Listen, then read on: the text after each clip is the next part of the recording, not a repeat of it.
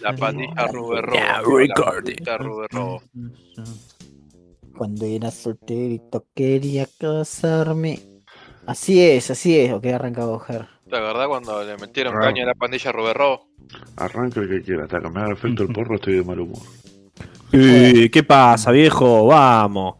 Vamos, la que la vida, la vida es una eh, y hay que disfrutarla, porque ¿sabes qué? Después cuando uno eh, no vive más, no la disfruta más. Mira, a poner YouTube, compilado Ronaldinho, mejores jugadas y alegrate la noche. Pone. Voy a poner Poné Robert- Roberto Carlos. Roberto Carlos, mejores Tiro- tiros libres. Tiros libres, te iba a decir Roberto Tiros Carlos. libres de Roberto Carlos. Pero Poné mirá cómo. Poné Pero si la Roberto patea para Carlos afuera, ¿por versus qué Adriano. retoma?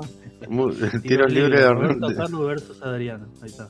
Tiro libre de Roberto. Carlos con Linkin Park de fondo. Ah, pero estás buscando un video de Juli 3P entonces. Pone Fabián Show, se cae.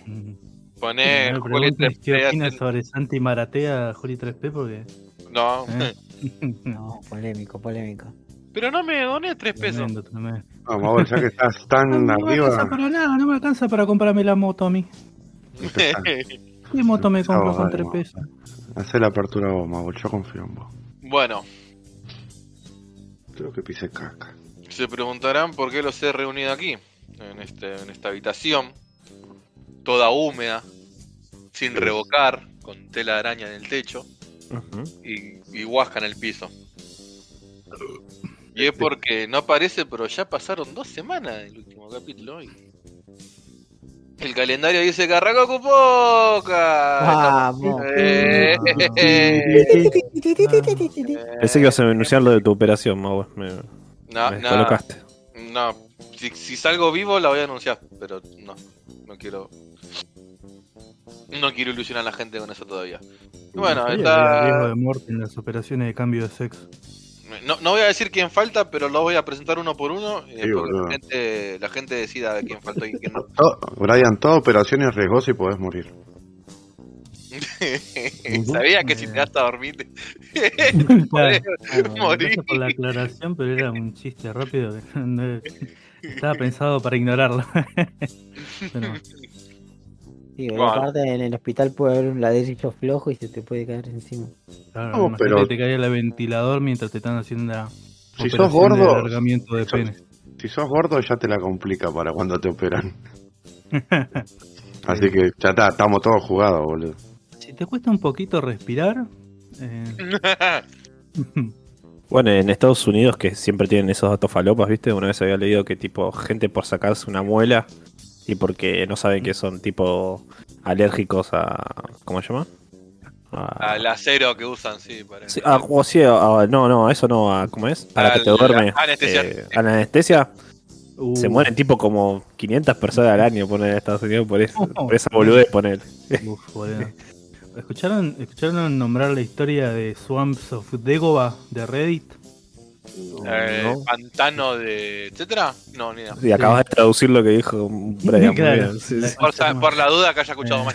que es, es una referencia a Star Wars, pero es una historia eh, así falopa yankee sobre una ocasión en la que fue a una señora muy muy obesa al médico y le voy a contar muy en resumidas cuentas, pero después voy a recomendar un video de YouTube. Eh, mi, mi amigo personal Wang. Este, que habla sobre esa historia. Y bueno, en resumidas cuentas, la señora fue al médico por un dolor de estómago. Y resultó que eh, se había embarazado y había perdido el bebé hacía meses y nunca se enteró. listo. No, boludo. Así es, así es. Qué, bien, bienvenido al podcast. Divertidas con tu amigo Brian. Soy yo el que habla de del ruso que eh, le rellenaba Eh, nenitos de algo. Bueno, acordar bueno, pero- Hay mujeres que tienen. que es como que se les solidifica el bebé ahí en el hueso. Claro. Ok. Bueno. Uh, Bueno, se pero muere, señora se no. muere el feto y el feto como que se solidifica en el hueso y le queda ahí. Y tiene forma de bebé. Heavy metal, boludo. Eh. Bueno, también cuando te dormís es muy probable que pase una cucaracha dentro de tu boca. Ah, hablando de, casa, Mahuel, sí. a- hablando de, no, por suerte. de No, soli- ah, solidificar, Sí. ¿eh? justo ayer le estaba contando a Mahuel, le estaba desasnando radio, sobre el cropolito de Lois Bank. ¿Vos sabés lo que es Ah, eso? Eh, ¿no? No, ni idea. A El ver. cropolito, un, un cropolito es fósil, es un fósil de caca, ¿no? Ok. Y el cropolito de Lois Bank es el cropolito de un vikingo que vivió en, en York, o, o Yo- o York, como se le dice en Inglaterra, Sí. más o menos en el, no, no me acuerdo, pero si es la época vikinga, digamos que en el 500. Y es y es- más o menos. Y es el pedazo de caca humana fosiliza- fosilizada más grande que hay, boludo. Muy No, bien. no. ¿Y, y sabes cuánto ¿No mide? es bono acaso? Claro, viene de ahí. y Eh, no es escocés, una cosa así, ¿no? Ojo. No, tremendo.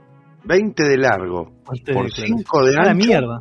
por 5 de ancho, ¿eh? y, pesa, y pesa Un diámetro tenía. 300 gramos. Y es un fósil, algo que se disecó, que se achicó. Claro. así que eso, el pedazo de mierda sólida, así, puntita, más, más, ¿eh? Mira, Así que pensá Es eso. ¿eh? eso, pero con humedad. Imagínate ser un vikingo en esa época, va a cagar y, boludo. París, Y sí. París, Francia, todo. Bueno, eh, eh, Nori veía un reality en uno de esos canales tipo Hell y eso de que se llama eh, como que no sabía que estaba embarazada y es- son pibas que no saben que estaban embarazadas y de repente tipo están tomándose un café ahí nomás y pa y le sale el pibe. Tiene Así nombre, no sabía que estaba embarazada, tiene como Sí. nombre de video con clickbait. Sí, es- la mina pero lo peor es que son un montón de casos, boludo, es, es increíble. boludo. La serie, el, el reality se llamaba Dude, Where is my son? Dudu, where is my- Dude, Where is my fetus? Ah. In your conch. O era el remate. Ah. Hanging from your cordón umbilical. De responsable. No, con Carrie una vuelta nos pasamos toda una tarde mirando Oh, sí. In Mam, gran programa. Ah, Sí, sí. todas las temporadas que te cuentan, o sea, ya arrancaba, yo ya arranqué mal sabiendo. Claro, era como la temporada 5 más o No enganchamos nada, ah, sí, lo que sabíamos era que a uno se había medio. separado. O sea, como que ya era tenía. toda hijo, la ya- pelea de. no, el hijo ya tenía como. Ya tenía 10.000 como millones 5 de años. Estaba jugando con Mauel. Pero para Y- que trataba Estaba el, jugando. eh, Dale, Eh, es él, sí, dale. el chico le decían. Son chicas es que- no, no, no, 15, está eso eh, censurado. 16 Todo años. eso es censurado. Es, eh, son chicas de 15 y 16 años que tienen un hijo y el reality en MTV te muestra cómo, cómo lo cría y cómo se lleva con su pareja, con sus padres y toda la... Es un reality, digamos. Mamá adolescente se llama. tipo. Ah, Sí. ah, Mom. el barrio. Claro. le decimos acá, acá le Y decimos el barrio. que el barrio le decimos el barrio. veíamos que Marta se había separado del chabón, había vuelto con el chabón y estaban en un proceso de que la mina lo iba a dejar porque ella se había, le habían detectado clamidia y solamente estaba con el chabón. Entonces quiere Ah, decir que el chabón estaba con otra persona que le contagió. Y nada, en fin, eh, ¿viste? Qué triste, Increíble. la verdad, pero en ese momento dijimos, ¡fua! Tremendo plot twist. Ese día fue para, no, vamos a juntarnos, vamos a grabar una fría. Vimos una película de Bradley Cooper. ¿Bradley Cooper era? Me No, llegó al uh, corazón, sí. boludo. Sí, no, en realidad de Matthew McConaughey. No. Podcast. No, eh, Pero creo que Anderson. Cooper. Ah, bueno, está bien, porque era el chiste. Sí, bueno, el O sea que yo ya- Yo ya estoy tan confundido que no sé cuándo es un chiste y cuándo no. Ah. Esto ya no es un chiste, ayúdenme.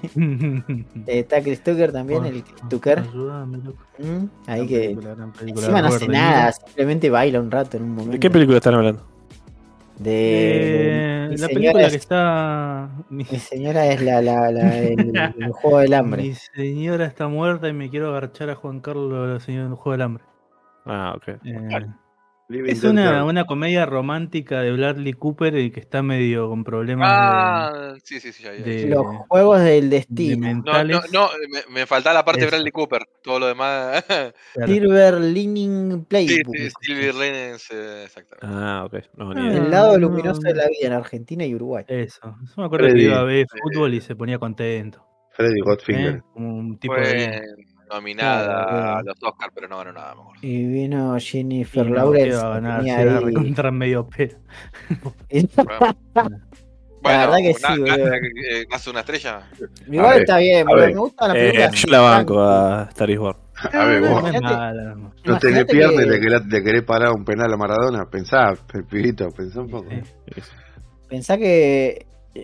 Piensa, no te, no piensa. te grita acaso, Eh, pero, no te- pero el, el Diego no lo subestimó, le tiró alto chumbazo. Uy, boludo, al boludo, ¿qué te ángulo, pensás que el boludo. Diego te va a tener Nadie, lástima? nadie. Pelealo, Jugando tenés a la pelota. Cuando yo juego a la pelota, juego a la pelota, dijo el Sí, Diego. Sí, obvio. A- a- aparte, tenerle lástima, tipo, es peor, boludo, porque Como el dijo prefiere que, que, que Diego, tipo, no lo subestimó antes que Diego este Claro. pendejo sin pierna, boludo. Uh, mirá, Diego me trató como un pendejito estúpido sin pierna. Va a Claro. pensar Claro. y le ataja el gol. Die- Diego me tuvo lástima, no. Diego dijo, no, pa, yo te voy a jugar como. Te voy a pegar a fundir como que si te estuviera tirando al, al inglés en el 86, así. De- Demuestra más. demuestra más respeto a eso que. ¿Y sí? Obvio. El nenito perdiendo sus piernas, en fin. Y después Este- Diego lo agarró con las dos manos y Leo lo, le- lo levantó como si tuviera piernas y lo soltó.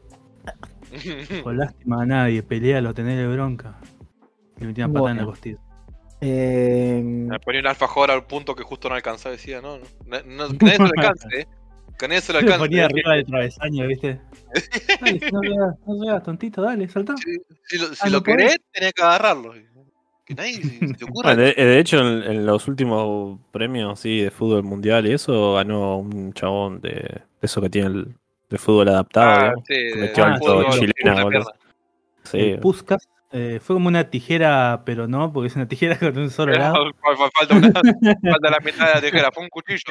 Claro. Ahí está, fue un cuchillo. Sí, golazo hizo. Igual fue medio de lástima, güey. Eh, El de como- Richarlison era más linda. fue, fue Vamos a ser simbólico. sinceros, vamos a decir la verdad. pero Es como cuando le dieron la copa a Chapecoense. Como, bueno, sí. Uh, yo me para mí es re injusto eso, boludo. Es re Sí, injusto, la tendría que haber presentado la reserva, ya fue, boludo. Pero bueno. no, para mí, oh, bueno, a ver, si bien no me voy a enojar porque se murieron todos, eh, para mí no, eh, tipo, listo, esa final no se jugó por la tragedia y no, no- no- no la ganó nadie. Pero bueno, Ahí va. Sí, como de última, pero no se la des, porque de lástima, boludo. Hu- hubiese, bueno, prefiero que se la dan de lástima antes que hagan lo que dijo, lo que acaba de decir Radio. Ahí todos los nenes de ¿Lo 14 dejan jugando. jugar? Y bueno, y jugá, ya Pero, boludo, en la reserva no tenés nene 14, boludo. Eh, igual solamente los titulares se murieron en el. Y bueno. lo- No, igual zafaron un par. Claro, El- boludo, era por Libertadores. ¿Cuánto van Libertadores? ¿Siete? y Sí, la- el el, arquero- cuerpo técnico. El arquero perdió una pierna nada más, podía ir a atajar. No, le puta una muleta, como el muchacho que ganó los Puscas. Bueno, hasta, hasta se diría que la muleta le da ventaja, ¿no? Porque le agrega sí. no sé cuánto. Ventaja deportiva. La verdad, la La verdad, verdad, cáncer. Más es arquero, es la extensión de sus brazos, así que sirve para atajar, para todo. Sale a cortar un centro, viste, te mete el palazo en la garganta. Eh, una muleta con resorte para que sal, se tire, ¿viste? Era un eh, cosito ese que vos te subís, que es como un monopatín, pero con un resorte. No me sé el nombre. un trampolín. No Exactamente. trampolín, cosa. Sí, todos, sabemos lo que es. Eso, eso. Te lo ¿Saben a imaginaste, la- sabes lo que es. ¿Saben a quién le gusta también meter palazos en la garganta? Eh, a Steven Seagal. No, a Pyro, que nos dejó un saludito en, en YouTube. Ah, no. Y eh, bueno, yo qué sé, ¿viste? se conecta. Ah, Y- eh, no- nota aparte, me saltó, de, de la nada me saltó un ini- en el inicio de YouTube un video de, del canal de Persona No Se Cae, que es el canal de, de Byron, de su Sí. proyecto de que subió tipo en el 2007 de no sé qué evento de anime que hay dos bronis bailando breakdance y me dio mucha gracia. Nada, quería, Mm. quería decir eso. Sí, eh, Py- Pyro primero que está enojado de que no lo invitamos todavía a hablar de anime un día, así que tenemos que organizar con Pyro para que venga a hablar. Nos acabamos de enterar que, que no venía César, como que esto no es muy. Sí, bueno, Ah, sí. sí, ¿Qué no, no hay mucha organización acá. Claro, sí, ¿no? Pero bueno. más preparado de- Bueno, y de hecho lo que dice y en, el, en el comentario dice, el hecho que no me inviten a Kunk es una clara violación a los derechos de las inteligencias artificiales y por lo tanto tendré que tomar medidas revelando todas y cada una de las películas porno caseras en las que Radio presuntamente no participó, dice. O eso. Bueno, yo la verdad que no. O eso dice él, ¿no? Eh. Y fotos de cómo Ger se lavó los dientes el año pasado. Se ¿Eh? imaginan Lo conoce con- bastante. ah. Eh, y dice, todo este material no me lo consiguió Mauel, no crean, no pensemos mal, ¿eh? Dice, pero bueno, quizás mi venganza empiece después de terminar de ver el nuevo capítulo del Bochi, porque aguante el Bochi, eh, está hablando de Usama Ranking, y si no le da paja, después no sé qué más dice, muy largo. Lo, lo peor que Así me que haya va. mencionado justo que yo eh, mencioné algo de él antes, boludo, como que da a entender que. Y bueno, Eh, algo sabes, Mauel, algo eh, se, se foreshadoweó este comentario. Como dijo Radio, tus chanchullos.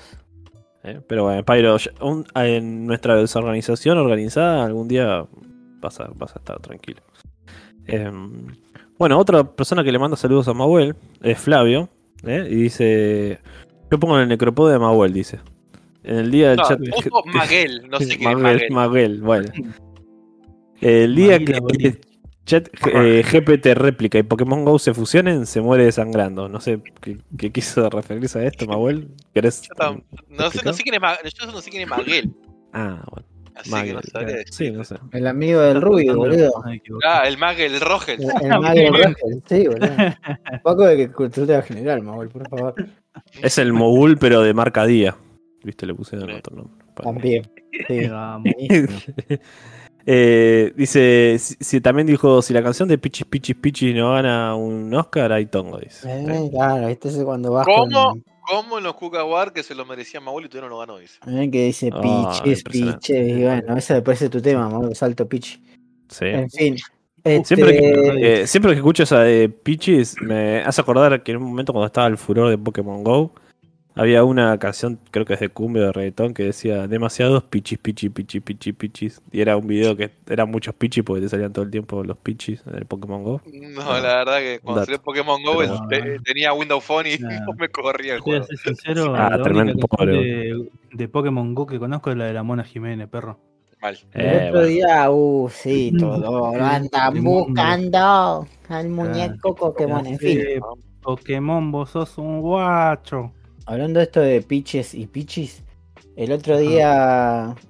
eh, eh, Tengo 28 años y no sé si lo habré nombrado en el capítulo anterior porque es algo que me. que me- bueno, en fin. ¿Viste que está la palabra piscuí? Sí. Ah, Es como algo del lunfardo argentino, ¿no? Sí. Ajá. sí. Bueno, el otro día hice la relación, que era bastante lógica, de que en inglés es la palabra pipsqueak, que si, si la traducción es cero a la izquierda. Entonces yo dije, ah, entonces simplemente un tanguero fue un día y vio y, y después lo trajo y dijo, este alto piscuí, aguante yo. Y sí. Y, Muy bien. y hice esa relación y tardé 28 años, pero acá estoy. Se puede, gente, se puede aprender Bueno, cosas. no te quiero matar la ilusión, pero Piscuí es un pajarito.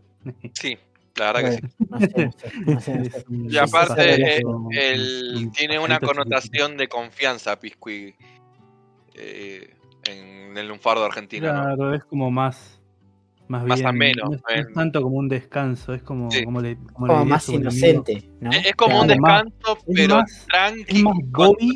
Sí, es más Es Bobby. más Bobby que Gil. Es digamos, que si pero ubicás el piscuí, es como le decía al pibito, viste, que está Claro. tratando de trabajar, Claro, viste. es más como una cuestión de confianza, sí. Sí. Claro. En fin, increíble. Bueno, gente, Y que no hay que confundir sí. con, biscuit, que biscuit es como una galleta o una torta Sí. dura de vainilla. También, Sí, obvio. mojal, la leche o el café con leche, exactamente. y- Claro. Biscuit. En fin, bueno, siguiendo. Bueno, después nosotros un saludo. ¿Puedo leer, ¿puedo leer eh, yo a radio, por favor? y bueno. Eh, Bueno. eh, Tenemos Eh, a, un- a Jan, a Jan, sí, sí. Jan Requena, que dice, la verdad, Juan la dice peli... acá, no dice Jan. Ja- Jan, bueno, yo lo quiero decir. Juan dice, boludo. Juan dice acá. No, No, dice Jan. Jan, Han, Han. amiguito dice Han, En boludo. mi de- dice. En mi pantalla, Creo que nunca nos comentó esta Ah, persona. no. o- Es conocido sea, con que, es que- que amigo mío. Que dice, la verdad la película de Mario la iba a dejar pasar sin pena ni gloria, pero al escucharlos me dio curiosidad y ya saqué las entradas para verla. Vamos, Nintendo. Andá a verla con nosotros. Dale unos mangos, Nintendo, dale. Dice, postdata. Postdata, La de, de Netflix dijo nunca nadie. Ay, Dios. Postdata, las tentadas de Maul y Carrie dan años de vida. Vamos. Gracias, gracias, gracias. Gracias por pasarte, eh. En fin. Alto piscuí, eh, quería usarlo. Este, Yeka dice, es una estupidez, pero casi me muero cuando sonó la nariz, cuando el que se sonó la nariz mientras hablaba radio. a ver, Ay, no sé qué habrá sido, pero. Sí, queda gracioso. Yo sé que en una estornudé mientras estaba hablando Carrie, creo, pero. O Ger, no, pero no, sé, a ver. sé que no fue con radio que estornudé. Pero dijo se sonó la nariz. Sí, sí, por eso. Lo primero que pensé fue en eso, pero no. está radio hablando en la escena de Mario y de golpe se escucha como alguien Comprá, alto la narizazo. nariz. sí. Hijo de puta, qué vergüenza ajena que la, la bucela, ¿viste? Imagínate, boludo, escuchar un podcast de más y que de golpe se tira un pedo una y que de repente eh, Ger hace lo tuyo, no sé cómo hacerlo. Tire guerra. ¿Eh? No, bueno, no va a sonar, boludo, no va a sonar. Claro, eran los trailers de. No. No. Eh, Yeka también después dice, porque ya viste que va comentando a medida que va escuchando. Dice, yo fui a ver Mario solo por Jack Black. La pasión que le puso a No. Bowser no tiene nombre. Asco Chris Pratt ni se esforzó en cambiar la voz. y bueno, que- Creo que lo habíamos mencionado, pero es una mala persona, además de ser un mal actor. sí. Eh, mm, sí, la verdad que no. Como persona ya sabemos como actor, la verdad que no. Ni Sí, no, no es destaca demasiado. Como actor de voz es como par- particularmente medio pela. No sé, aguante la película. Lego y, y me cago a cuchillazo con quien me tenga que cuchillar por la película Lego. En fin, no, después le- llega- tengo que leer español, justamente. Llega va por una última intervención, dice. No me gustó que forzaran la música ochentera. Para los de nuestra generación. Para nuestra GM. Por lo de. Pero de ahí en más Ah, lo de entretenida. Guitar Hero. Y eso. Sí, Y sí, tiene mucho soundtrack quemado. sí. Y Sí, pasa que bueno. también los 80, estaría bueno que dejemos de robar con los 80 un par de años, No pero se puede, boludo, no Sí. se puede. siempre están, es- siempre están, siempre es volver al futuro. Pasa que No, después- no, hay- que Ahora bardearlo la- por- vos tenés que el tema entender que este lo- de la minita que dice que quiere cambiar un, eh, el temita ese de la mina esa que De la colina, exactamente, sí. Ese o Rolling fue- Hill fue hace Rolling como Down. medio año atrás, igual. y bueno pero siempre eso es lo que estoy diciendo que siempre está a- dando vuelta a los 80 Pasa que ten en cuenta que los 80 fue una década donde el planeta fingió demencia y dijo, está todo re bien. Y después cuando retomamos, dijeron. ¿te acordás cuando? En los ¿Te acordás, 80, es como te acordás la pandemia? Algo así, ¿entendés? claro, como que estaban los militares y después no estaban los militares, así que. Hubo guerra fría, hubo un montón de mierda, pero al mismo Sí, tiempo sí, hubo sí, sí. tanta merca sin control Claro, Que quedó re piola. capitalismo, el boom ¿Eh? boom del capitalismo eh, y, si la mona, te imagínate. Sí, tremendo tremendo el cuarteto de Eh, oro pero bueno, en fin. el auge de las salchichas del gobierno. Eh, pero bueno, esos fueron los mensajes que- Alfonsinistas. Ujú. Eh, bueno, eh, ¿sigo yo, crees, Carrie? Yo ya. Bueno, deja de Eh, voy yo, Adrián Fu, ¿eh? nuestro querido Adriancito, eh, dice que cuando Carrie nombró a Matt Cameron, dije, no, ¿por qué? Alto músico. Y cuando dio sus motivos, en ese mismo momento, que jugó con mis sentimientos, se ganó un enemigo muy eh, débil, dice. Así que eh, número principalmente va a ser Carrie, Carrie, Carrie, Carrie, dice. No, mentira, besitos. Y felicidades por el capítulo 60, que es un montón. Y sí, la verdad es un montón, 60 capítulos. No nos damos cuenta, pero mira, ahora ya 61. Impresionante. Imagínate, imagínate cuando ¿no? seamos, cuando Es seamos, imagínate cuando fue a posta, Sí. Esta ter- tercera temporada ya estamos. Claro, es el Necropro tercer año. de- Al Necropro de- le puedes leer como Carrie, Carrie, Carrie, Carrie, Carrie. Muchas gracias. Claro. Vamos. Oh, bien. Eh, Eh, bueno. Anti de mierda. Si no soy un juego de mierda japonés, no te gusta. Y bueno, eh, otra vez eh, alguien graciosito, ¿no? ¿Eh? Porque ya, ya es la tercera vez y la primera tiene gracia, la segunda más o menos y la tercera ya, bueno, no sé. No, por lo menos siempre cae con el El personaje de la semana. y- Mínimamente. eh, bueno, excepto la primera vez que fue totalmente aleatorio. Claro, yo creo que era- Arnedo. Yo creo que si quedaba con Arnedo. Arnedo, eh, ya estaba, estaba bien. Ahora ya, Claro, hubiera salido con Arnedo, el el chiste. Claro, ya excedió el Claro. chiste. Eh, pero bueno, puso como que alguien como que es Maratea, ¿no? Santi Rojo 1144. ¿Cómo Lo único que espero que con cada perfil nuevo que crea nos siga porque nos genera más ¿Cuál es suscripciones, el- nada más, lo único que digo. Y yo, Hablando- yo noto que se eleva de a uno, así que creo que sí. Claro. Ah, bueno. vamos, eh, Maratea Fútbol Club. Está jugando, Eso. hablando de Fútbol Manager. Está jugando Sí. Fútbol Manager IRL, Santi Eh. Maratea. Y sí, la Estadio. Maratea de América. Igual hoy vi algo que, que me pareció muy gracioso que, bueno, el alias famosamente de, de, Santi, Mara- de Santi Maratea para la colecta esta es Maratea Rojo, ¿no? Así bien simple para que la gente lo pueda copiar. Hubieron mil, de mil variaciones Ah, de para casa, Marate Rojo, casa. Maratés Rojo, Y sí, le una. Maratea Rojo con cero en la, en la segunda O, Maratea Rojo con cero en la primera O.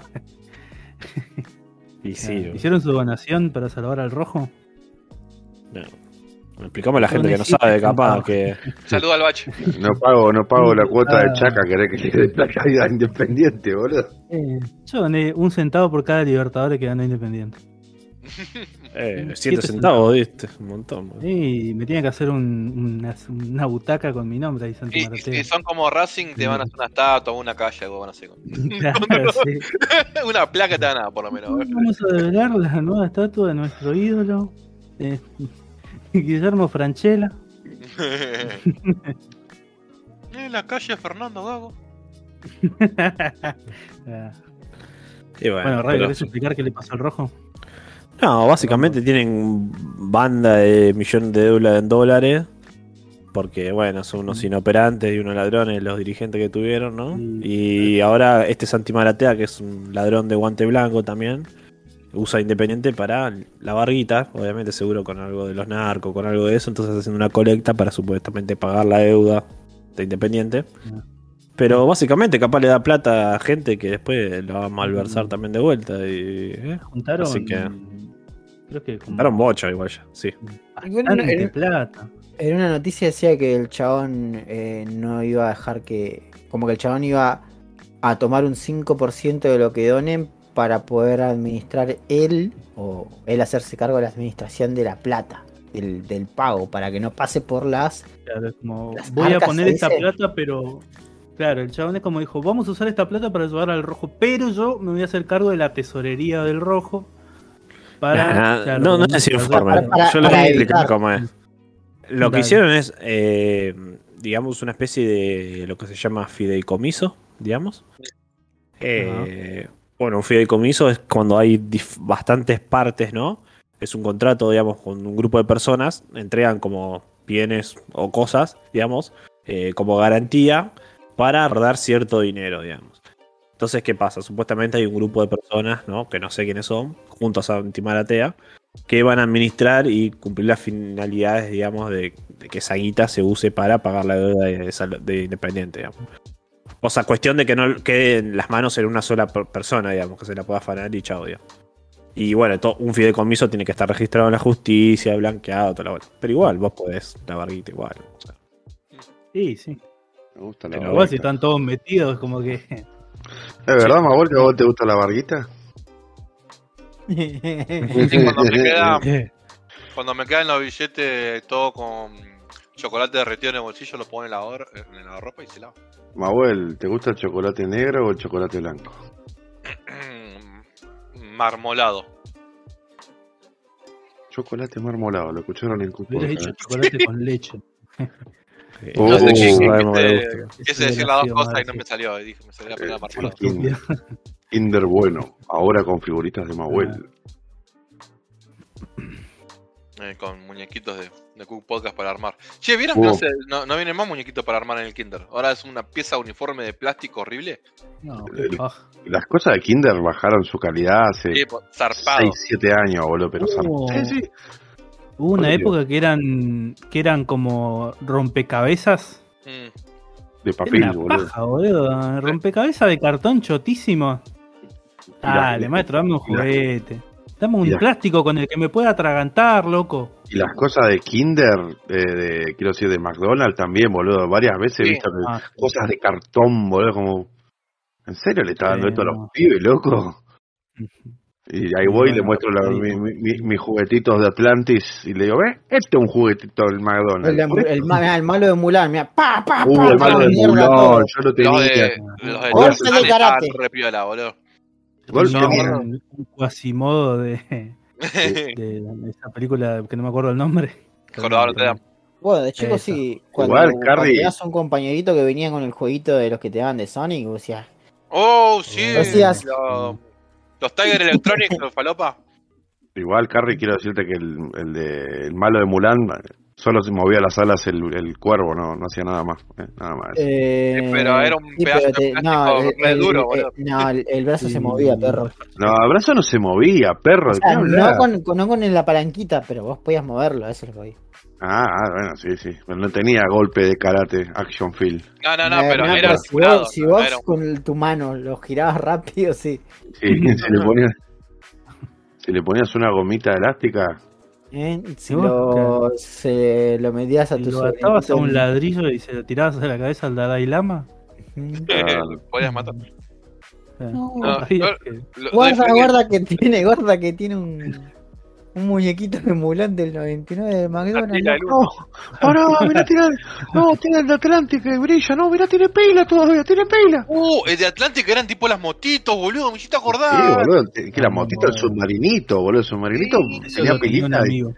Eh, boludo, qué lindo, Tenía- boludo. tenía un amigo que tenía el prota en la motito y el submarino. Encima lo, lo- Nunca. lo- Eh, eh, ese mes fue todos los días el McDonald's, todos los fines de semana. Eh, Claro, olvídate, boludo. Encima, yo No, sa- se había ido de vacaciones, acuérdense que soy chaqueño, se había ido de vacaciones justo la semana que, que estaba el coso, fue al McDonald's y dijo, dame todo, y le- la madre le compró Las mejores vacaciones de la vida fueron esas. Sí. No, yo tenía el de Tarzán, me acuerdo yo tenía Tarzán que era articulado y encima se subía arriba de un tronco como que era a fricción era que vos hacías para atrás y podías solo para adelante. Se le dice a fricción, ¿no? Eh, sí, a fricción, sí. Sí, y mi sobrino, que tiene casi mi edad, tenía al tigre de la peli de Tarzán, que como que daba Uh, un salto mirá. re piola, era como así como a cuerda, boludo, y eran tipo re zarpados, Tremendo. boludo. Sí, boludo. Y la, la última vez que vi era, sí, tipo, boludo, dos cosos de cartón, así re triste. Sí, uh, sí, la verdad que pobres los pendejos de hoy en día no, no saben lo que es un juguetito del, del McDonald's como Dios manda, boludo. Igual, hojaldre, ¿eh? hace un par de años eh, estaban los de Mario, Mm. que eran, no, no hacían mucho, pero no eran feos. Yo Ah, eran esta- estatuitas. Oh, una, hubo una removida con eso, ¿se acuerdan? Sí. y sí, parecían todos los gordos Nintendo que iban Claro, con todo las y, y después no iban, iban los nenitos a querer comprar y ya me Obviándose totalmente ¿Cómo a él. gordo? El gordo es Nintendo. Eh, él no está en cuenta, ¿eh? Yo, yo, Yo, Pirateo, no compro. ¿eh? decir- Yo puedo decir orgullosamente que tengo un muñeco de Kuncle de Sonic. ¿eh? Para después decirle a mi hijo, mirá Ah, los- No, Yo mirá también los tengo, Sonic falopa, de mirá falopa. yo también tengo Ah, el de sí. Harry. Con- Yo no sé qué están esperando para sacar los muñequitos de los jugadores de la selección, ¿sabes qué? Venden cajitas feliz como nunca. en No, como lo de Francia 98, que eran los cabezones. Sí, un cabezón del Dibu, ¿sabes qué? Sí, bueno, pero ya salió la. Una la escaloneta. Mirá lo que es Sí, esto, pero no es lo mismo. Una escalonetita, ¿te imaginas? ¿Sabes qué? Boludo? La venden, pero para lo loco, boludo. Ya está. un colectivo de esos que tenían la trompa redonda en los 90. Hacen la- los 26. ¿viste? Como, como el auto de, el auto- como el, el colectivo de los Armani. ronda.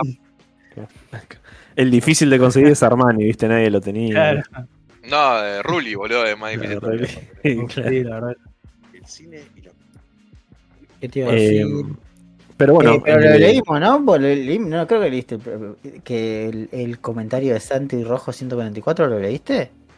¿hace Sí, falta? Sí, si querés lo leo. Sí, vino ¿Cuál Santi? Maratea a comentarnos del programa, boludo. Sí, nos comentó Santi Maratea que donemos para el rojo, el- dejó el CBU, así que bueno. no, Claro. do- si quieren donar por Independiente, donen. Che, este seguro será real porque por ahí podemos saber quién es.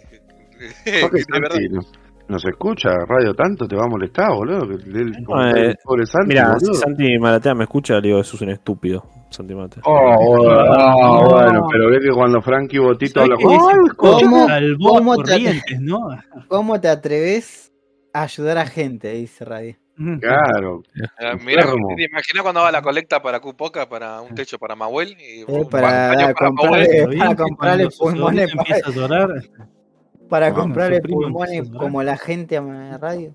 Y bueno, es así. El día que el Chila nos salude, ahí vamos. ¿eh? Está bien. oh, bueno. gracias por decirle qué Mirá. personaje cambiar. Sí, sí, ya me, me di cuenta el segundo, pero bueno. pero bueno, eh, si quieren pasamos a Necroprode, ¿eh? ¿Les parece? Hola Radio, un Necro. saludo. Tú no has ganado nada. Y me gustaría que lo lea Mahuel, el Necroprode. No Dale, sé si... ah, dame un segundito. Es el de qué persona, Radio. Agente Olmos Kant. Agente Olmos Khan. Saludos. Flavio. Che, eh, hablando de Flavio, boludo, el tráiler de Transformers se ve mejor que todas las pelis de Marvel, sin ofender. Uy, boludo. Te digo que. Me, me causó gracia eso porque vi un chabón en Twitter diciendo: Esto es un plano secuencia, qué zarpado, es todo una sola toma. Maestro, no hay más- ni una más cámara en esa escena. claro, sí, más allá de esa No, sé que se ve re piola, pero me causó gracia el chabón este diciendo: No, Es pero- una sola toma, qué zarpada. Ah, te digo que el, el mundo Marvel está medio de luto, tío. Hasta en el grupo que teníamos de Telegram no está hablando nadie, ¿eh? Pero Claro, bueno, yo qué sé. Las últimas tres pelis de. Marvel se nota que están filmadas en una habitación vacía, pero Mira. boludo. En, en estos días vi Ant-Man y la verdad que es. Uf, boludo, es, es- es admirable, boludo. Y aparte tiene el- el- la contra de que el actor que les iba a ser villano ahora está canceladísimo, que Ah, le pegó a la gente, Ah, todo. Que Eh, salió Juan Carlos sí. Disney a poner una estúpida cantidad de guita para que la mina diga, no, no, al final la mina. Fabián Villa Sí. de Hollywood. Pero ya lo van a recastear, seguro. Sebastián Eh. Villa, perdón. Y la germo, estaba la germo como el meme de Beetlejuice, ¿viste? You know. Hanging around. eh, Pero mira, sí. Hubieron dos War Machine, si hubieron dos War Machine puede haber dos injunables. Sí, de- Igual, si hay, hay toda una, una serie de decisiones, eh, o sea, en una línea temporal, War Machine tiene el mismo peso que Iron Man, ponele, porque el otro actor como que tenía más Sí. onda, pero al mismo tiempo era más maldito en la vida real. güey. Sí. Y después tenés eh, al principio, en las, en- por lo menos en las primeras Vengadores y en las primeras dos Thor, a Thor se lo quería poner como el tercer pilar de la Trifuerza y después como que cuando nadie le gustó las películas de Thor dijeron, no, este... Es que realmente era el más fuerte de los Avengers. pero lo mantuvieron hasta el final, lo del ser Gran Avenger a Thor. Más o menos. el Pasa que, pero, pero Thor no tiene un... tres películas. Thor, no es, no es que lo soltaron la mano rápida a Thor. No es que no cuatro. soltaron... eh, aparte, una sola no estuvo buena. o sea, una sola estuvo mala, digamos. Y que la ves con. La ves hoy en día y es, es mucho mejor que capaz Sí. Las últimas cinco. No, no, no. Narwhal Sí. no está tan mal comparado a Ant-Man, comparado la vi. Ah, Ant-Man, ah, ni, ah, sí, seguramente. Mirá, bueno, te voy a decir Yo una pensé que me decías entre las de Thor, entre las de Thor, te digo, Ah, ah, no, la de Thor es la más floja, la La, la- la última es mejor que la de la 2. La 2 era, Sí, obvio. la era aburridísima, boludo. la última, pero lo que veo es que a Thor primero los- lo, lo querían hacer como una fantasía ahí bien, bien seria y después le encontraron el lugar de... Sí, al principio era, era un Isekai reverso. Mm. Eh, Eh, eh, La, viniendo del mundo de los torcitos. Eh, la- última, todo. la, la última, hay partes que son graciosas y hay partes que son tan malas que son graciosas, como cuando aparece el negrito en el holograma y vos lo ves y esto es re trucho, boludo. Es, es, es el nivel de gráfico del chavo del 8, boludo. Es, es, es igual, boludo. Lo que tiene la última, Lo miré. Señor Barriga y ñoño en la misma escena. Claro, viste, Thor abría la mano y aparecía un Thor chiquitito, viste. Y decís, claro, boludo, chao. Mira, Lo que tiene la última de Thor es que Christian Bale la rompe toda, boludo. Es uno de los mejores villanos, boludo, que, que tienen las películas. Sí, Ay, sí, posta, posta. La- los primeros 10 minutos que te muestran todo el chabón ahí con la espada y. Genial, boludo. ¿Por qué hacemos una película del vago ese, boludo? Sí, boludo. Y actúa bien el vago. Actúa bien, actúa bien. No, vos hoy ves Mm. Spider-Man 3, la de Raimi, te das cuenta que no era tan mala como en ese momento parecía. No, boludo, están años luz la de Raimi. No, no, la última la- de Spider-Man de Marvel, por favor. No me boludo. hagas hablar de No Spider-Man empecemos 3. de eso. No me hagas hablar de Spider-Man 3. ¿Pero la bancá o no la bancá? Yo le solté la mano después de que Yo la No, banco. yo hoy, ah, en su momento no la banqué, hoy la rebanco. Hoy la banco, pasó hombre tanta agua por el ahí. río. Sí, la, Ah, Spider-Man 3 de Raimi, sí, Sí, sí. boludo. A mí nunca me pareció mala, a ver. A mí me gustaba porque estaba Yo Venom. la vi cuando era chiquito y dije, está bueno, está Venom ahí, el hombre arena. Ah, encima el Venom, las, las películas individuales de Venom, el diseño de Venom es buenísimo. Claro, el, el- diseño, el diseño está bueno, pero la película es una. La banco más la 1 que la 2. Pasa que la 2 es- le En la el negocio de la pandemia, porque después cuando la alargaron Ah, post pandemia, ¿cómo, cómo se llama el, el que hace de Carnage, Carrie? Woody Harrelson. Woody Harrelson- bueno, eh, hablando de este tipo, ya que estamos, hacemos una mini cápsula de de Betito, mini cápsula secuela de, de tengo una, una info una info que la, de una fuente confiable como TikTok. ¿Mm? Ah, del Eh, hermano, ¿no? ¿Eso Oh, vas a decir? Exactamente, déjame hablar, porque si no, hablalo vos, contalo vos, si no, viste. En fin, Regalalo. Algo. mala leche este tipo, boludo. Te lo hice a propósito, Oh. boludo. No, mi no, abuela. Dije nada. Yo soy más de Resident Evil. Yo voy a decir el, el fun fact primero. ¿Eh? Sí, sí, básicamente Sí, la no, misma. igual, me toca editarlo a mí, ¿sabes cómo lo voy a bajar el volumen? Como hice la última vez, a propósito, güey, que no, mentira.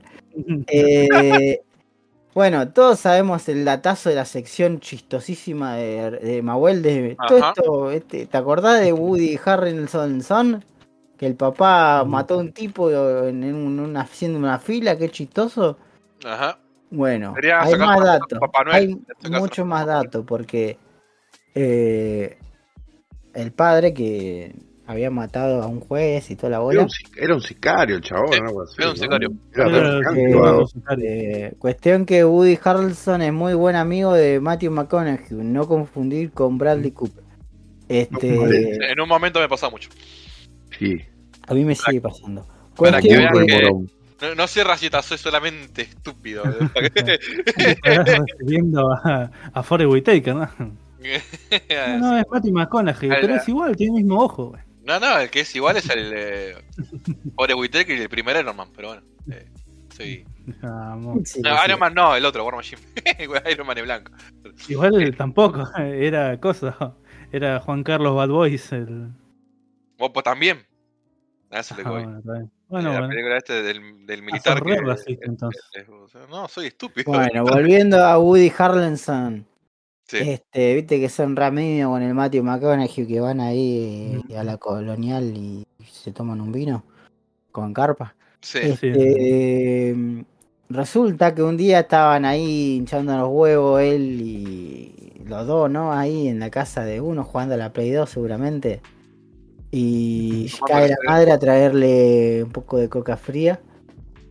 Y le dice, ¿sabes vos que Woody, Woody Harrelson que sos vos? Sí, soy yo, le dice Woody Harrelson. Bueno, ¿sabes vos que cuando viste que tu papá era un era, eh, era maldito, era eh, Chucky le decían. En fin. Eh, ¿Sabes que tu papá, yo salí con tu papá en un tiempo donde, eh, cuando estaba separado del papá de Matthew McConaughey, que mi hijo, y le dijo, ah, no sabía, doña. Sí, sí, sí, sí, sí. Y me cogió, me cogió al mismo tiempo que, ¿eh? Entonces vos podés ser el hermano de Matthew McConaughey. Y tienen un aire. Tienen un aire, boludo. que- Increíble, increíble que podcast. Cuando dijiste Matthew McConaughey, no, no- no quise spoilear, pero como que lo razoné porque dije, me, me vinieron la cara los dos actores al mismo tiempo y Pero dije, abuelo es frío y calculador como tienen, Riquelme. tienen la misma nariz, boludo. Como Sí, sí, tiene una risita así como de hijo de putita. Sí, los dos, boludo. Ahora Eh, pero bueno, en fin, igual. eh, esperemos que esto sea falso porque la verdad que yo no podría tolerar. Porque yo lo shipeo. favorito, Bradley Cooper. De un Porque yo lo asesino. shipeo. bueno, Bueno, cuestión de que Eh, Marvel está eh, muriendo. eh. eh, sí, el, el, Necroprode, ¿se acuerdan del Necroprode? Tenía que leer el Necroprode Ah, de, eso. de gente Olmos Kant. Eh, costó un montón, dice, pero conseguí que me ayude el chat GPT y van a robar todo con esto. Mirta, Uf. Yo lo descalificaría. eh, que ya, ya hablamos Ah, sobre, sobre Mirta. estupideces ha dicho. Decime que 10 personas a morir. Para mí era Mirta porque ya, ya ganó todo. Y sí, Ya no tiene con- contra quién competir, ya está. claro. Charlie, su que- tercer que- mundial. Charlie, que siempre está ahí tipo en el meta. Que siempre. Claro. El daño puro es así.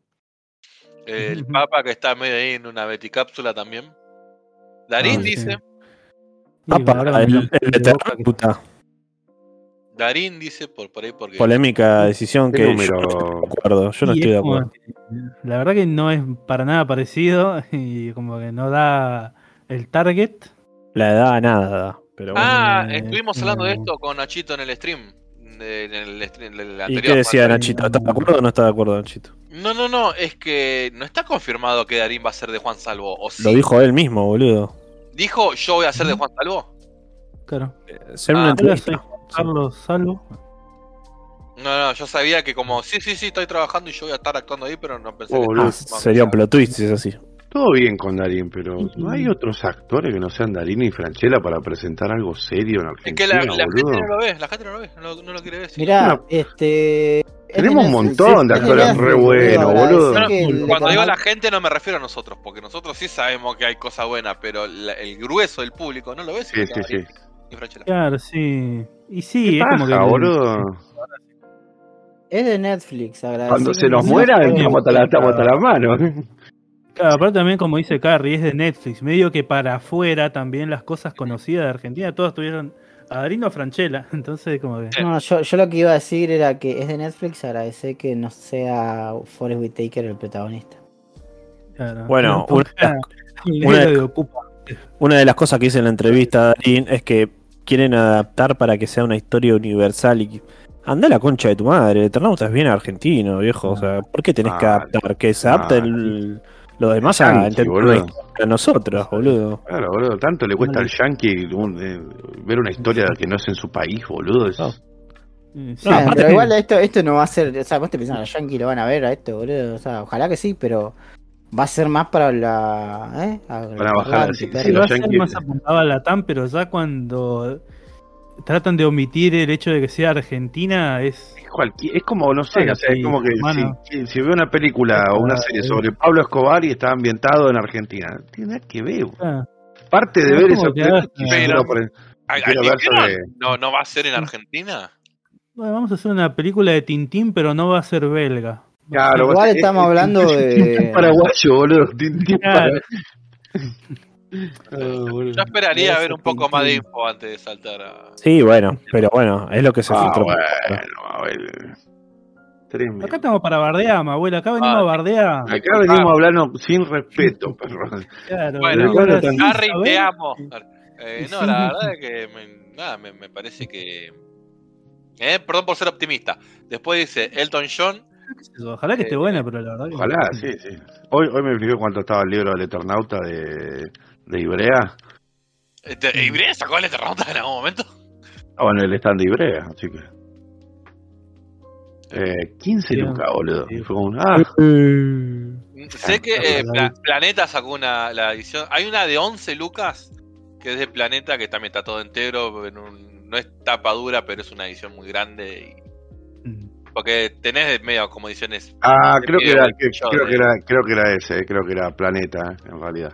Bueno, yo Ah, la sí. he visto a 11 lucas a esa hace 3-4 días en comiquerías. Tipo, vi que en, en Instagram la, esta comiquería sector.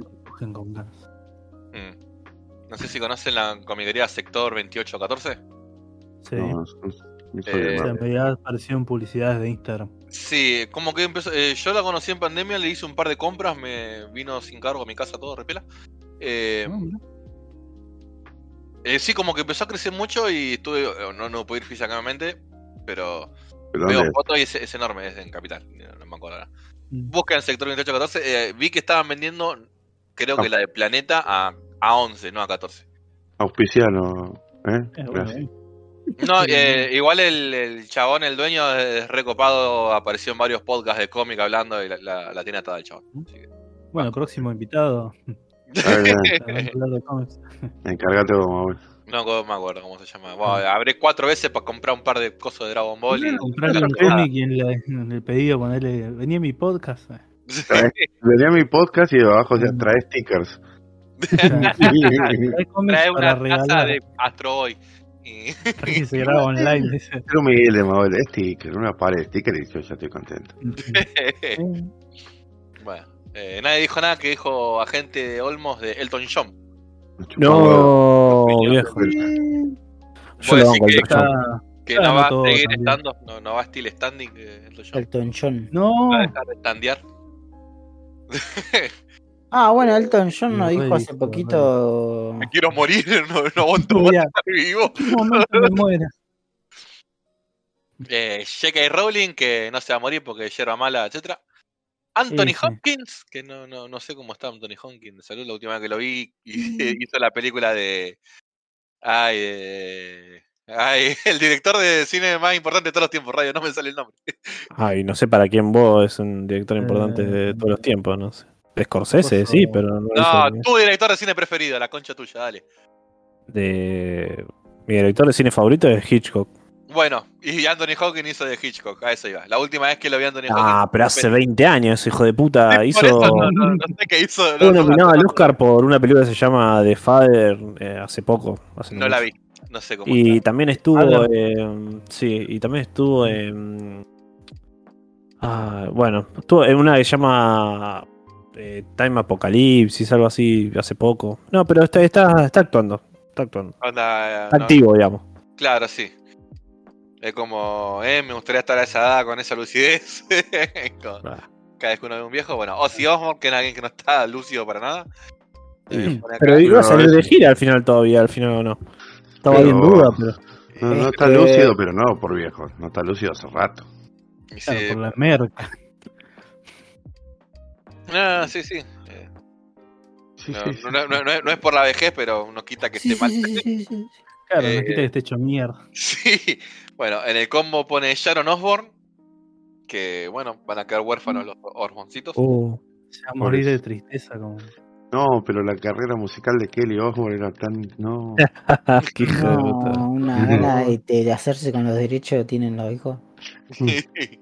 y Abril Lavigne, que eh, ya sería la segunda vez que se muere si se vuelve a morir Abril Lavigne. Porque Mm. recordemos que la Abril Lavigne actual eh, es, un, Sí, es fake. es un reemplazo de la verdadera que murió en el 2003. Como- Claro. Como el Le, Paul le- McCartney. le- le tiraron un skate en la cabeza y se murió. Claro, vino el Skater Boy. Le dijo Sí, la concha de tu madre. Tío de Spider-Man. Sos un Dijo, producto de imaginación. Solo puedo ver una Abril Lavigne en este barrio. Sí, y ahí, que, y ahí entró la otra y quedó. Así que, bueno, bien, buen, buen necropro del cordobés fue a lo fácil, ¿no? A lo seguro. Eh, fue el chipitín, la, la- Sí, la que- Mira, ah, mira, un bonus track que a gente Olmos puso acá. No, Ah, mira. bueno, no, ChatGPT, tremendo. así que sí. Un el saludo, un saludito a Flavio, a la gente del grupo de Marvel, eh, a que a ver que, que muy- un poco ese grupo de gente de. España, de Irlanda, que hay ahí. No escriben nunca, nos tienen abandonados. Hablamos yo, yo y Flavio nada más. Eh, Así Sí, que, bueno. Está bien. Se, ter- Bueno. se- se terminó la, la No, era de los superhéroes. lo era hasta la- la- más vivo el grupo ese de Telegram que Liem. No, sí, seguro. ¿Cómo vas que- a hablar de Radio Carancho? ¿Cómo vas a y que el hacer- amigo, y que el amigo No, ese de Mahuel que desapareció tremendo. también. Ay, perdón, bueno.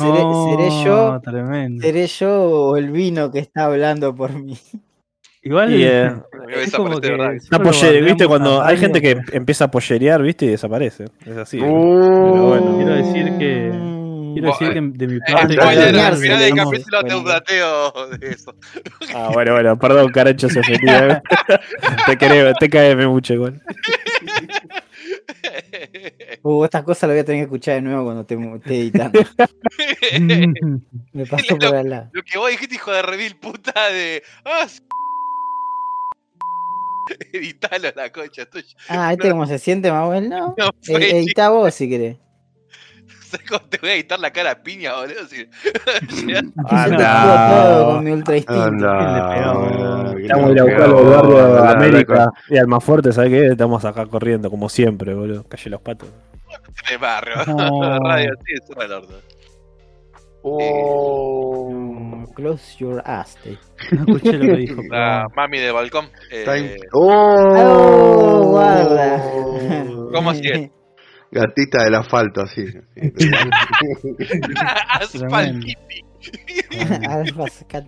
Quiten. ¿Qué te hace si vos tenés el cordón pintado amarillo? ¿Qué te hace, boludo?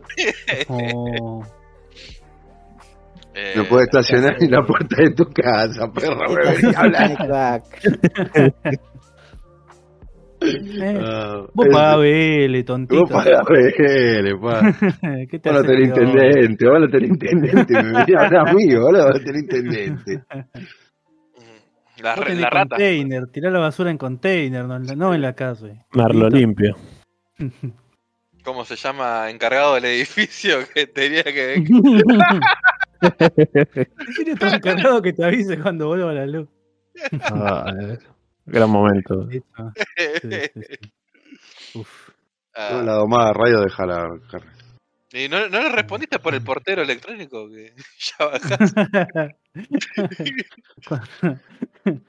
Ah, expectativa, Mahuel respondiendo por el portero. En realidad, Mahuel corriendo su toalla de boca. la, la cortina esa de plástico que son todas tiritas que arman un loro, ¿viste? Un dibujo. para- Ma- Mahuel, a- Mahuel respondiendo a través de su. Ni, la- ¿Qué? ni la corre. Estoy acá, ¿eh? ¿qué querés? Estoy acá, justo estoy acá, no puedo, tengo que. Estoy en una boss fight. En una boss fight. masturbando resarpado. Ese, ese fue el negro pro de Flavio, así. ¿eh? No, usen ChatGPT, eso hace Plap, trampa. plap, plap, plap, plap. En fin. Este, una vez finalizado el fabuloso Necropro de que tantas alegrías nos dio y nos va a dar. Con alegrías me refiero a, mor- a gente muriendo. Y que la gente mande sus necroprodes, eh. Manden Sí, los necroprodes. imagínate, eh. ya se, la- se les Sí, adelantó el cocinero, el cocinero es argentino, que le tocó el huevo en vivo a uno, Sí. y muy hilarante. Eh, Jerry Springer, ¿no? Sí, Jerry hace Springer. Sí. ayer creo. Y el enano de Eh, Yacas. El enano de Yacas no aún no se murió, pero si usted, si usted no se apura, se lo puede perder. Mañana se puede morir. Usted sabe cómo son los enanos. Enano bostero se Sí. puede morir. Jajula se puede Uh. morir. ¿Quién más? Eh, ¿Quién más? Daddy Brieva se puede Independiente morir. se puede morir. Oh, Independiente se Independiente. puede morir. Maratea, ¿te imaginas que salga un loquito tipo el que mató al John- Elton John? ¿Imaginás que eh, a Maratea, si, si, el chabón salva a Independiente, yo- a mí no me sorprendería que, que- que termine como presidente de Argentina? ¿Te imaginas Sí, que no, de- Maratea do- donen a este mercado pago y vamos a ver si podemos pagar la deuda externa. Vamos a ver. Vamos a ¿Te ver. ¿Te imaginas que Maratea se olvide la contraseña del mercado pago y no, Ya está, yo, puedan sacar la plata? yo de acá no voy a tocar un peso. Yo de acá no voy a tocar un peso, pero vamos a pagar la deuda externa. Entre todos lo hacemos. Niño, niño prodigio tiene la solución a la resaca. Uh, O Fede. Fede. Pero chicos, en la fuego borracha y pedir plata. ¿saben qué es lo que nunca va a morir? el rock and roll no morirá jamás. Eh, bueno, eso seguramente en algún momento. Eh, pero eh, el amor, chicos, ¿eh? Porque ahora vamos a pasar a la sección noticias, ¿eh?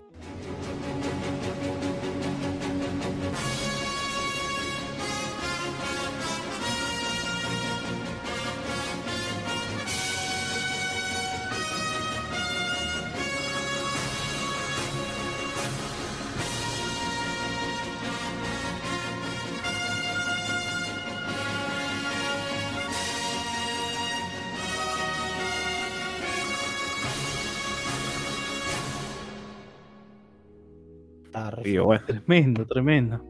tía Paola. Eh, bueno, eh, ¿saben por qué no va a morir el amor?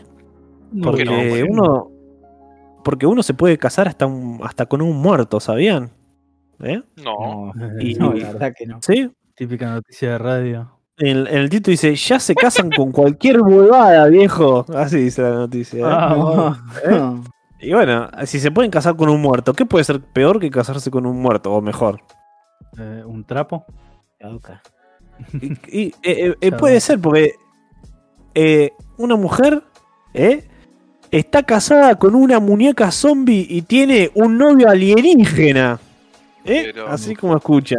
Eh, ¿Cómo, ¿Cómo muñeca zombie onda? No. ¿Está muerto Muñeca porque es un System. objeto inanimado? Eh, eh, y está muerto por dos. O sea, eh, es una muñeca y aparte zombie. O sea, murió y, y está como zombie. Ah, pero pero fue humano, murió y lo volvieron ¿Entendés? muñeco. Claro, es como una muerta y a la vez es una no muerta. Mm. Eh, Explícame por favor la noticia. Si... Bueno, eh, obviamente que ya con su nombre tenía destino, ¿no? De encontrar el amor, porque Felicity se casó con la muñeca zombie en 2018 y luego comenzó a salir con el alienígena Robert. ¿eh? Dice que ya tuvieron siete hijos. Así Ah, que deben tener un del hombre lobo o una bruja, seguro. a, a- eh, a- a no ser que hayan salido tipo de distintos. pibes, claro, sí, puede ser. ¿Eh? Ah, la recagó ahí. Sí, pero bueno. Dice, una mujer se casó con una muñeca zombie y tiene un novio alienígena. Felicity Cadleck Rossi vive en Massachusetts, Estados Unidos.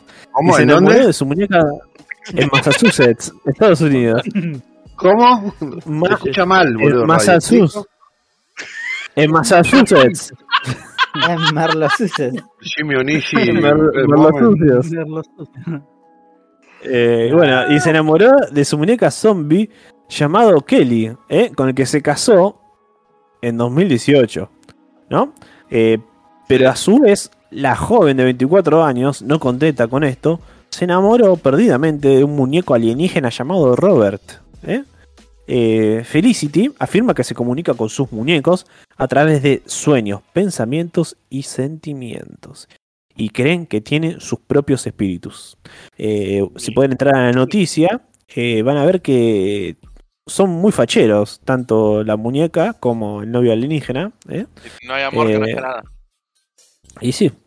Y bueno, incluso crearon su propia familia de muñecos con sus parejas, teniendo siete hijos, los cuales se llaman Holly, Molly, Billy, Luna y Rachel. Y Este la muñeca Gremlin, Grem Grem, y la última incorporación de la familia, un hijo alienígena llamado Marty. ¿eh? Eh, en honor a Scorsese. Yo tengo que dormir esta Eh, noche radio, la no. concha tuya.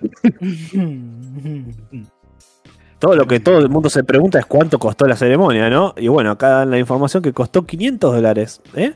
A la cual asistieron cuatro miembros de la familia y otros ocho muñecos. Porque bueno, la comunidad del muñeco es una comunidad muy, muy fuerte ahí en Unida, Estados muy Unidos. unida. Son. Muy unida, Pero cuál- sí.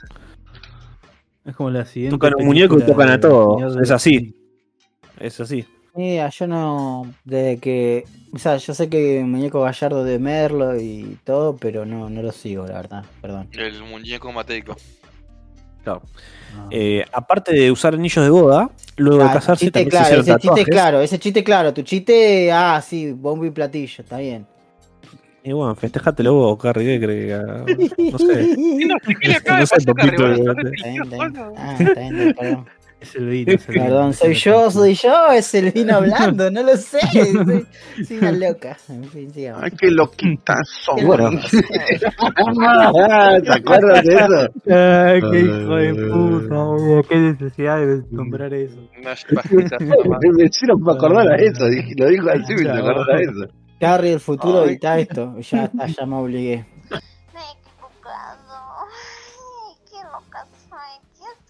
No, no, qué loquita, no. o sea, va a quedar y lo voy a agregar en el qué Ah, loca soy, nada más. obligué. Después lo tiene que mencionar. eh, tiene que mencionar. Tiene que poner radio en la recomendaciones del disco. Claro, el video de la, el video de la ñatita y así se llama, muchachos. se no- pajea dos veces Googleé y en la niña foto. Dos pajites nomás. Y bueno, y ustedes se preguntarán, ¿cómo tuvieron los hijos, no? Obviamente. Lo que me importa la Ah. Claro. ¿Cómo tuvieron los hijos? Dale, dale, dale. Siga, siga, Por lo siga. general, por lo general comparten la cama, dice. ¿eh? A veces con ambos, dice. ¿eh? Golosa la Kelly. Sí, se Eh, como esos comentarios. Dice- Tremendo. Cuando conocí a la muñeca zombie, no tenía eh, sentimientos lésbicos. Pero de repente ella simplemente hizo que no me contenga. La intimidad física con ellos es muy caliente, dice. ¿eh? Así que, bueno, nada. Se ve que cogen de lo lindo. ¿eh? Y bueno, dice que ahora es una lesbiana de toda regla. Así que, nada. Eh, después al fondo de la noticia pueden ver una foto muy amorosa que está toda la familia. Eh, no sé si el Mickey que está en la foto también se lo coge o no, pero bueno, eh, lo pueden ver ahí en, el- en el, en el fondo de todo. Así que bueno, el amor sin límites, como siempre. ¿Eh? Para cada ver. rato hay, hay un. No quiero ¿eh? ver nunca más en mi vida amor. esa foto, boludo. Nunca más quiero ver esa foto que acabo de ver. Jamás en mi vida. Y bueno, Mahuel. Si una, si una Sí, muñeca que está enamorado de vos, ¿no, ¿no le das bola?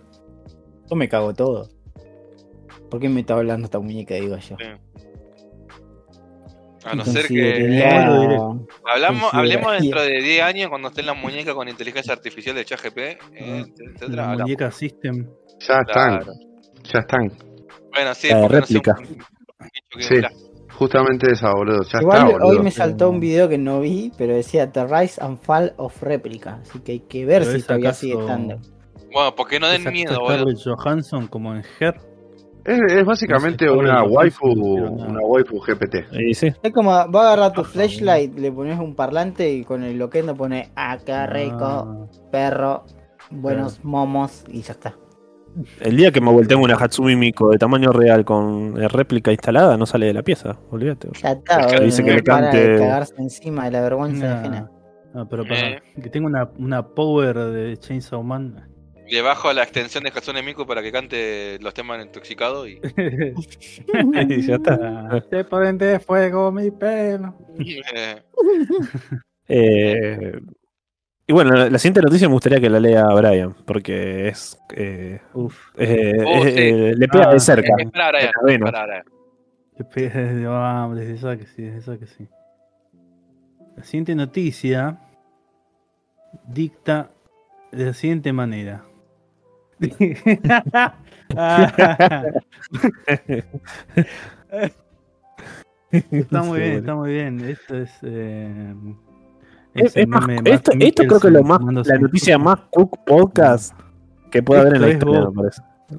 Esto efectivamente es Boca, porque ¿qué pasó? Un mono se colgó de un cable de luz para robarse la bandera de Chaco. Vamos, siempre mono nunca sabe. Vamos, no quiero. eh, esto me emociona mucho, porque de hecho estoy usando una camiseta de Boca en este momento. Este, ah, voy a llorar por Y desciendo del mono, tío. claro. De algo me hermoso. estoy colgando de un cable de luz. eh, El hecho ocurrió en la localidad de Isla del Cerrito. Muy lindo lugar. Eh, a la costa del río Paraná. El animal se divirtió un rato hasta que logró su objetivo y escapó. Y hay un video ahí muy tiernis de el monito.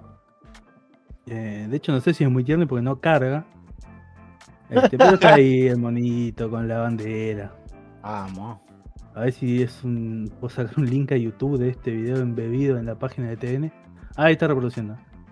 Sí, está colgado de un cable de luz agarrando el. ¿Viste en los edificios esos gubernamentales que tienen la, la bandera como inclinada? Sí. Y está, está agarrado de la cola. Este. Me, me hiciste acordar que. Cuando fue eh, época mundial, partido contra, partido contra Holanda. eh, nada, viste que en la avenida principal de Merlo está la escuela, la número uno. Sí. Bueno, eh, una de las así, ¿cómo decir? Gente así con el bombo, platillo, no, no quiero decir garra porque no sé si eran barra, etcétera. Pero cuestión, tenía en las banderas de la Alguien de la hinchada, caracterizado. Sí, eh, sí, Un hincha caracterizado. Sí, bueno, estaban ahí con bombo, etcétera. Y estaban así con. Se notaba que era el palo de la escuela, de, de la bandera de la escuela con la bandera de Argentina. ¿verdad? Y- Ah, Ah, y había un chabón que, también se subió al techo, boludo. y fue como, ¿qué, qué- qué momento? ¿Cómo? Pero bueno, Qué lindo. en ah, este no sé si momento de lindo, pero total euforia. la cantidad de lesionados que hubieran. Que encima, eh, No. así, tipo el chabón que se subió arriba del techo y ese día estaba re lloviendo, boludo. Un paso en falso, vestías a la re pija, boludo. Sí, boludo, me acuerdo que yo venía en el colectivo, tuve que laburar ese día. Mm. Venía en el colectivo torrencialmente, tuve que caminar como dos cuadras en medio de la lluvia sin, con el paraguas hecho pija. Bueno, de hecho, la Ah, poca gente que murió en los festejos fue porque se cayeron de la loma del orto y se partieron la cabeza. O sea, literal. Sí. Sí, sí, sí. Sí, Que, que se murieron por ser Sí, muy casi- argentinos, eso está diciendo. Que estuvo muy cerca del sí. caerse el obelisco. Pero bueno, Pero- eh, bonito robándose una bandera. Muy bonito. Increíble, Muchas increíble. gracias, Radio. Te caen. Y ahora, César, tu noticia. Ah, no está César, espaciales, lástima. Bueno, eh, sagrado. Basta. Quería No. Basta de tanta coronación de gloria. Uf. ¿escucharon escuchar eso? ¿vieron, ¿Vieron esa noticia en algún lado o no? No, pero la voy a decir yo ahora. en- Bueno, no, dale. La verdad que no, a ver. Una solicitud favor, de taxi en... Ah, sí, leí el titular yo nada más. Una solicitud de taxi en Argentina se filtró durante una misión espacial de la NASA. Como cuando estabas con la antena queriendo agarrar el canal América y a veces se te han colado una transmisión de radio nada que ver. La agencia espacial No, sé qué canal estaba buscando vos, Manuel, no América. no tenía cable amigo, te- que quería que agarre algo que no sea Canal 7. La agencia espacial estadounidense eh, estaba en comunicación vía streaming. Streaming. Onda, no era por radio, era por streaming, según esto. Con dos astronautas rusos que se encontraban arreglando problemas técnicos de la estación. ¿Qué ocurrió? La señal de una llamada telefónica entrante a la línea de atención al público de la empresa. Ay, nena, ¿cómo hijo de puta de transporte vehicular Radio Taxi se filtró de forma sorpresiva en el momento preciso en el que el módulo de aterrizaje, hijo de puta, por una coma, eh, lunar Pereg- Pere- Peregrine, calculo que se pronuncia Peregrine porque es la NASA. De la NASA se encontraba Mm. en la órbita terrestre de la altura de la provincia de Buenos Aires, donde estaba ahí el, el satélite pasando por Buenos Aires queriendo hablar con los, los rusos y. ¿Sabe qué? Estoy acá en Callao, no sé si me puedo venir a buscar. Eh, el insólito episodio quedó grabado. Acá hay coma. El insólito episodio quedó grabado en el canal oficial de YouTube de la Agencia de Gobierno Norteamericana. Cuando los dos astronautas de origen ruso que fueron enviados a la misión salieron del habitáculo, que linda palabra, para arreglar problemas técnicos. Los movimientos de los cosmonautas, que cosmonautas es estéticamente muy superior a astronautas, lo dije. Claramente sí. Los movimientos de los cosmonautas se transmitieron mediante streaming y el inesperado vínculo con Argentina sorprendió a los usuarios que se encontraban viendo lo sucedido en directo. Eh, ah, acá es- eh, está precisamente lo que lo que dijeron. ¿Está Bueno, el audio? no, no está el audio, el audio está en el canal, pero acá está el texto, particularmente lo que se Ah. escuchó. Durante una serie A ver. de comunicaciones en inglés de la NASA acerca de las reparaciones se escuchó nítidamente el mensaje con un claro tono argentino del operador hacia la persona que estaba pidiendo un auto para que lo recogiera por una dirección exacta del territorio bonaerense, intercambiando eh, intercambio sobre el que se oyó. ¿150 dijiste de Irigoyen? y nada, ah, sí, acá hay un video, no sé si Sí, está el video Sí, ve- ve- también. 25 segundos dura. A ver. Sí, no sé si se va a escuchar, pero- bueno, de última lo subimos después del audio para que la gente lo escuche. escucha muy bajito. Sí, después copiar el video en coso. En recomendaciones va a estar el video.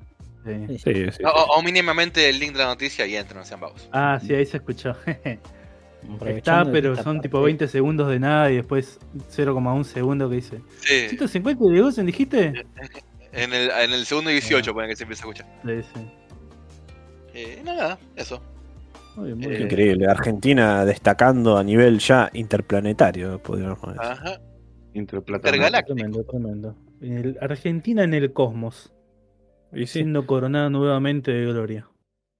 ¿Y sabés a quién también le va a ganar Argentina? A ver, ¿A ¿a quién? le van a Argentina? Radio. ¿Eh? Eh, gran, la gran N, tomá, ¿eh?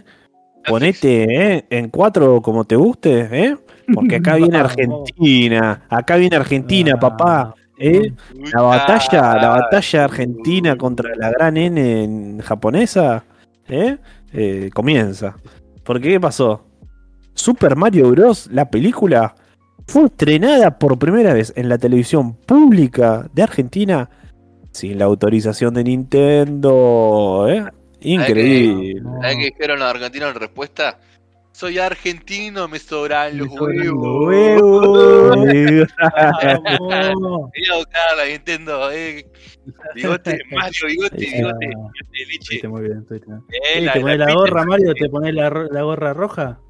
Todo lo que Sí. quiera, pero pinta argentina. eh. Vamos. Dulce. Aparte, ¿viste? Japón hizo buen mundial, pero es la pecho también, así que. Así Eh, y bueno, eh, ¿qué pasó? Se ve que hay un canal de televisión que no sé que la, que la gente, bueno, necesitada de este país tendrá, ¿no? Que se llama Gente B, ¿eh? Porque es un canal gratuito, público, no sé, estará en TDA, en alguna de esas cosas, ¿no? De, la gente que no puede. esos casos de televisión abierta, medio falopa, ¿viste? Claro, Ah, Había uno así en Merlo y yo ahí también había visto Matrix mientras todavía estaba en el cine. Verlo TV, ¿no? Igual es, Eh, Canal 5 por otra vez. Los Claro. Patos TV, de Dax TV. el canal que es un chabón desde su casa pasando películas que la gente le pide. Ah, y mira. alguien dijo, che, pasate Mario. Y el chabón se la bajó y la pasó. Claro, así que distribuyó Sí. para toda la Argentina, ¿eh? en gran calidad, obviamente. Eso, Eh, eso es lo loco, no, no, no era una versión cam, era postal. No, no, era la película. Full, boludo, no, no, inédito. Sí. Eh, dice, este hecho dejó perplejo a los espectadores de esta cadena, casi cadena nacional, y por supuesto no tardó de ser viral. Eh, así que bueno, todo el mundo empezó a comentar esta situación, eh, pero bueno, obviamente le va a traer muchos problemas porque, o sea, rompieron ciertos, ¿no? Eh, cuestiones de, de- de derechos, de permisos, ¿no? Ilegal. Eh, Every Totalmente day ilegal. I wake up and there is another congregación de gloria. Lo único que voy a decir. A mí lo que más Claro. me causó gracia esta noticia es que cuando la vi por primera vez, era un mexicano como diciendo, oh, estos argentinos se roban todo, no sé qué, o tipo, va a venir Nintendo y le va, le va a hacer un juicio y se va a llevar la deuda externa de Argentina. Y abajo eran todos los comentarios, soy argentino y me sobran los huevos.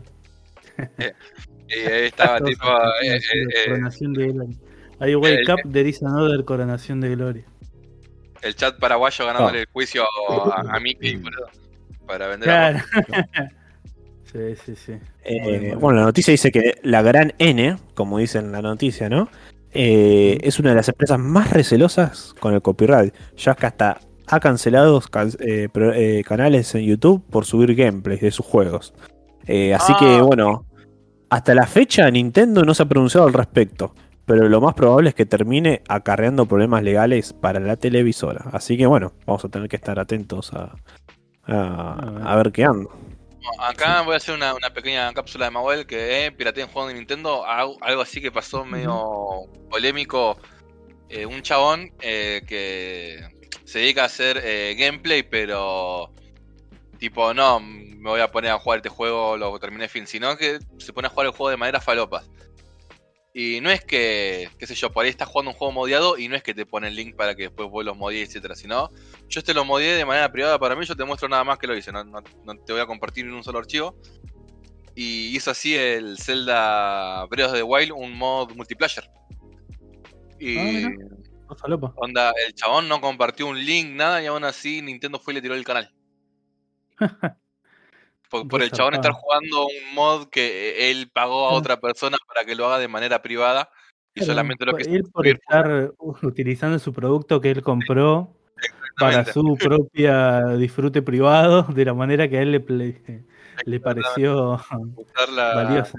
La reconcha de tu madre. la licencia como a él se le cantó el quinto forro del orto y sin compartirla a nadie más. Y aún así fueron y le. Igual Nintendo siempre fue una mierda también. O sea, Sí, mismo pero- con la conservación de los juegos, es como que te hacen juicio a los chabones que los mantienen vivos, pero a su vez esos no los venden más. Entonces, eh, está el No, meme no de. puedes comprar nada de la 3DS ahora, no existe. ah, ah, ah, eh, cartucho o morite. ah, no, no te voy a dejar descargar este juego. Bueno, ¿me lo vendés? No, claro.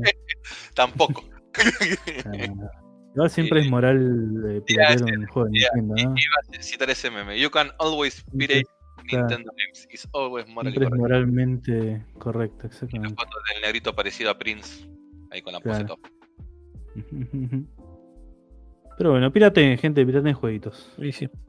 Es más lindo que. Así que bueno, esas fueron las noticias. ¿eh? Que la vida sigue y sigue Cool Podcast, muchachos. Sí, ¿Eh? No sé en dónde vamos a retomar, en algún punto vamos a retomar, pero ahora Pero estamos a en curso, ¿sí? esta, esta cosa, esto es como el tren de la del suceso ese que todos conocemos, en, en fin. ¿Cómo sigue? Es como el tren del cielo que está ahí en Salta, ¿viste? Ah, Cucoca te lleva, Hay un te lleva. de- No sabes si vuelve. ¿Se acuerdan en Duro de Domar el segmento que tenía OneRage que se llamaba Stitch TV? Sí. Que siempre Mm, cerraba haciendo un videoclip falopa. El del tren del cielo siempre tipo me triggereaba todo el autismo, me hacía reír resarpado. me hacía reír resarpado. Está bien, me ale- me alegro, me alegro. Tu felicidad, mi felicidad. El Nahuel del 2010 lo ponía ahí en YouTube todo el tiempo y. Ahí yo mirando los videos de Capuzoto Claro. las 6 de Eh, la mañana. Y bueno, Mahuel, estuviste haciendo muchos streams estos días, ¿o no? estuve haciendo muchos streams. Eh, hablando de los streams, se han terminado juegos en los streams. Y ya Impresionante. tengo. Tengo. eh, bueno, de hecho, en el mm, programa anterior dije, bueno, ya fue, no, no tengo sueño. ter- terminamos de grabar, me puse a jugar Resident Evil 8 hasta que lo terminé. Ahí todo. Sí, bueno, a las 11 de la mañana. Yo me fui a dormir a las 6, los dejé. Y eh, a las 11 de la mañana mandé un mensaje a Mahuel. Lo Eh, terminé. termi- Cierro el stream, dijiste. Estaba en, en en Alejandro Limbiskit ahí y fue. y. No, sí, bueno, cuestión. Eh, pequeña review de Manuel de Bueno, Resident bien. Y Ok. Primero, un. Para Mabel, antes que arranque, quiero que sepan que estoy tomando vino en taza, listo, seguí. Yo estoy esperando que se termine de calentar el sí, café. sí, Así que en cualquier el momento. pingüino. Después de terminar de contar mis cosas, voy a buscar el café. El pingüino. Es muy bueno el pingüino porque cuando salí parece que está vomitando, boludo. Me encanta. Me encanta, Eh. Eh, boludo, qué bueno. El mejor invento, la verdad. Muy, muy buena, muy buena jarra, imagínate. ¿Le- ¿Les puedo confesar algo? ¿Les puedo confesar algo?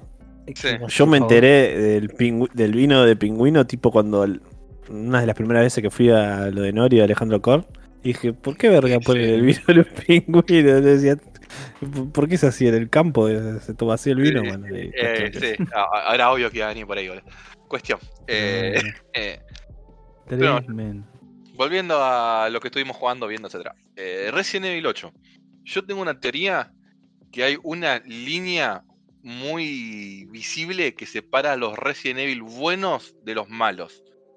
Tipo, no, no- excepto uno solo, que es la excepción que confirma la regla, que es el Resident Evil 5, que es el único que se para en el medio. O todos los Resident Evil están re buenos o son una cagada. Y el 8, para mí, entra cómodo en lo que están buenos. Eh, Ojo que para mí el 5 es bueno, ¿eh? eh, sí, pero no. Onda. O sea, la gente lo bardeó, pero cuando, cuando vino el 6 dijeron, ah, no, pará, no, sí, sí. No, sí, al lado del Resident Evil 6, el 5 es el mejor juego de la historia. pero sí, boludo. eh, onda, tener así es está mucho mejor que te martillen los huevos, boludo. Es, un- es como, no, no hay, no punto de comparación. Bueno, Cuestión, eh, Resident Evil 7, el anterior, porque bueno, el 8 viene a ser esta parte, de la segunda parte y final de este soft reboot de Resident Evil, con el protagonista este sin rostro, Ethan Winters, que es, eh, que, que debutó en el 7, digamos, que el 7 es medio como un homenaje, por decirlo de alguna manera, barra reimaginación del Resident Evil 1, porque volvés a estar a- en, en la mansión. Hay muchos puzzles que son homenajes a puzzles del, del Resident Evil 1. Cuando vas a agarrar la escopeta en el Resident Evil 1, tenés que poner una escopeta. Onda, se te cierra una, una- una puerta. Y cada- cuando agarras la escopeta, porque como que estás sosteniendo una palanca la escopeta. Y tenés que poner algo que sostenga esa palanca. Bueno, la forma de conseguir la escopeta es muy similar. Hay muchos puzzles muy similares. Y el Resident Evil 8 viene a ser algo así, pero con el 4. Viene a ser un homenaje barra reminiscencia, etcétera, al Resident Evil 4. Para mí, el Resident Evil 7 entra también en los Resident Evil que está bueno, pero no está tan bueno porque tiene una variedad de enemigos muy escasa. Sí, boludo. Tiene tipo tres jefes en todo el juego. Y esto el Resident Evil 8 lo soluciona zarpado. Hay una linda cantidad de enemigos. No tanto como en el 4, pero es una más que aceptable cantidad de enemigos. Hay jefes, cada zona tiene su jefe. Eh, también algo que tengo que aclarar. eh, si bien yo sé que el juego estuvo pensado para ser jugado en primera persona, que esto que el otro. Yo lo disfruté mucho más cuando lo puse en tercera persona. Puse para probarlo en tercera persona a ver qué onda. Y no pude volverlo a poner en primera. Me- Está muy hecho para eso. Eh, no, pues también es un poco una cosa mía que no me gustan los juegos de terror en primera persona. O Mm. siempre que pueda poner a tercera persona, aunque no sea un juego de terror, voy a preferirlo. Más que nada porque Resident Evil no es. eh, onda, si- si bien volvemos a esto que estuvo pensado eh, en- originalmente como un juego en primera persona, el 8, Resident Evil es muy de esquivar a los ataques, de ver dónde estás posicionado vos. Y no es lo mismo hacerlo en primera persona que hacerlo en tercera persona, que ves dónde está tu rango de, de ser golpeado. Sí, sí. Y Claro. po- po- por, eso se me hizo mucho más cómodo una vez que... De hecho, para mí, mi teoría es que estuvo pensado de las dos maneras. No llegaron a ponerlo en tercera persona para la release del juego. Y después lo pusieron en, en la edición definitiva que salió hace un año, creo. Eh, nada, recomendado. eh, volviendo un poco a la comparación con Resident Evil 4, lo que, que digo, que tiene muchos jefes, todo. Lo que no me gustó para nada de Resident Evil 8 no es en sí el final boss. Onda, la pelea final me pareció dentro de todo bien. Lo que no me gustó fue el villano principal. Como que en otros Resident Evil, vos lo vas viendo durante todo el juego, onda relativamente al principio te aparece, vos lo vas viendo, vas interactuando con el chabón y después tenés el gran final. Acá interactúas con la mina directamente en el final. Y nada, por eso para mí el clímax Mm. como que no... no- Como que empieza y termina muy rápido. Claro, como que porque yo venía interactuando un con... Sí. No, No sí, iba a sí. decir que fue un mes que estabas todo el tiempo viendo a la minita por todos lados. Es como de No, no, repente. pero Ah. Lady Dimitrescu no es el final boss, es el primer jefe, de hecho, Lady ah, está bien, está bien, está bien. Pero la Como gente estaba obsesionada. No, no, Sí, pero justamente vos hasta tu enfrentamiento con Lady Dimitrescu te encontrás al personaje, conoces al personaje, eh, onda, conoces no sus motivaciones, bastante. pero su, su personalidad, su, Su Dimitresculo. eh, es exactamente, su Dimitretas. Exactamente.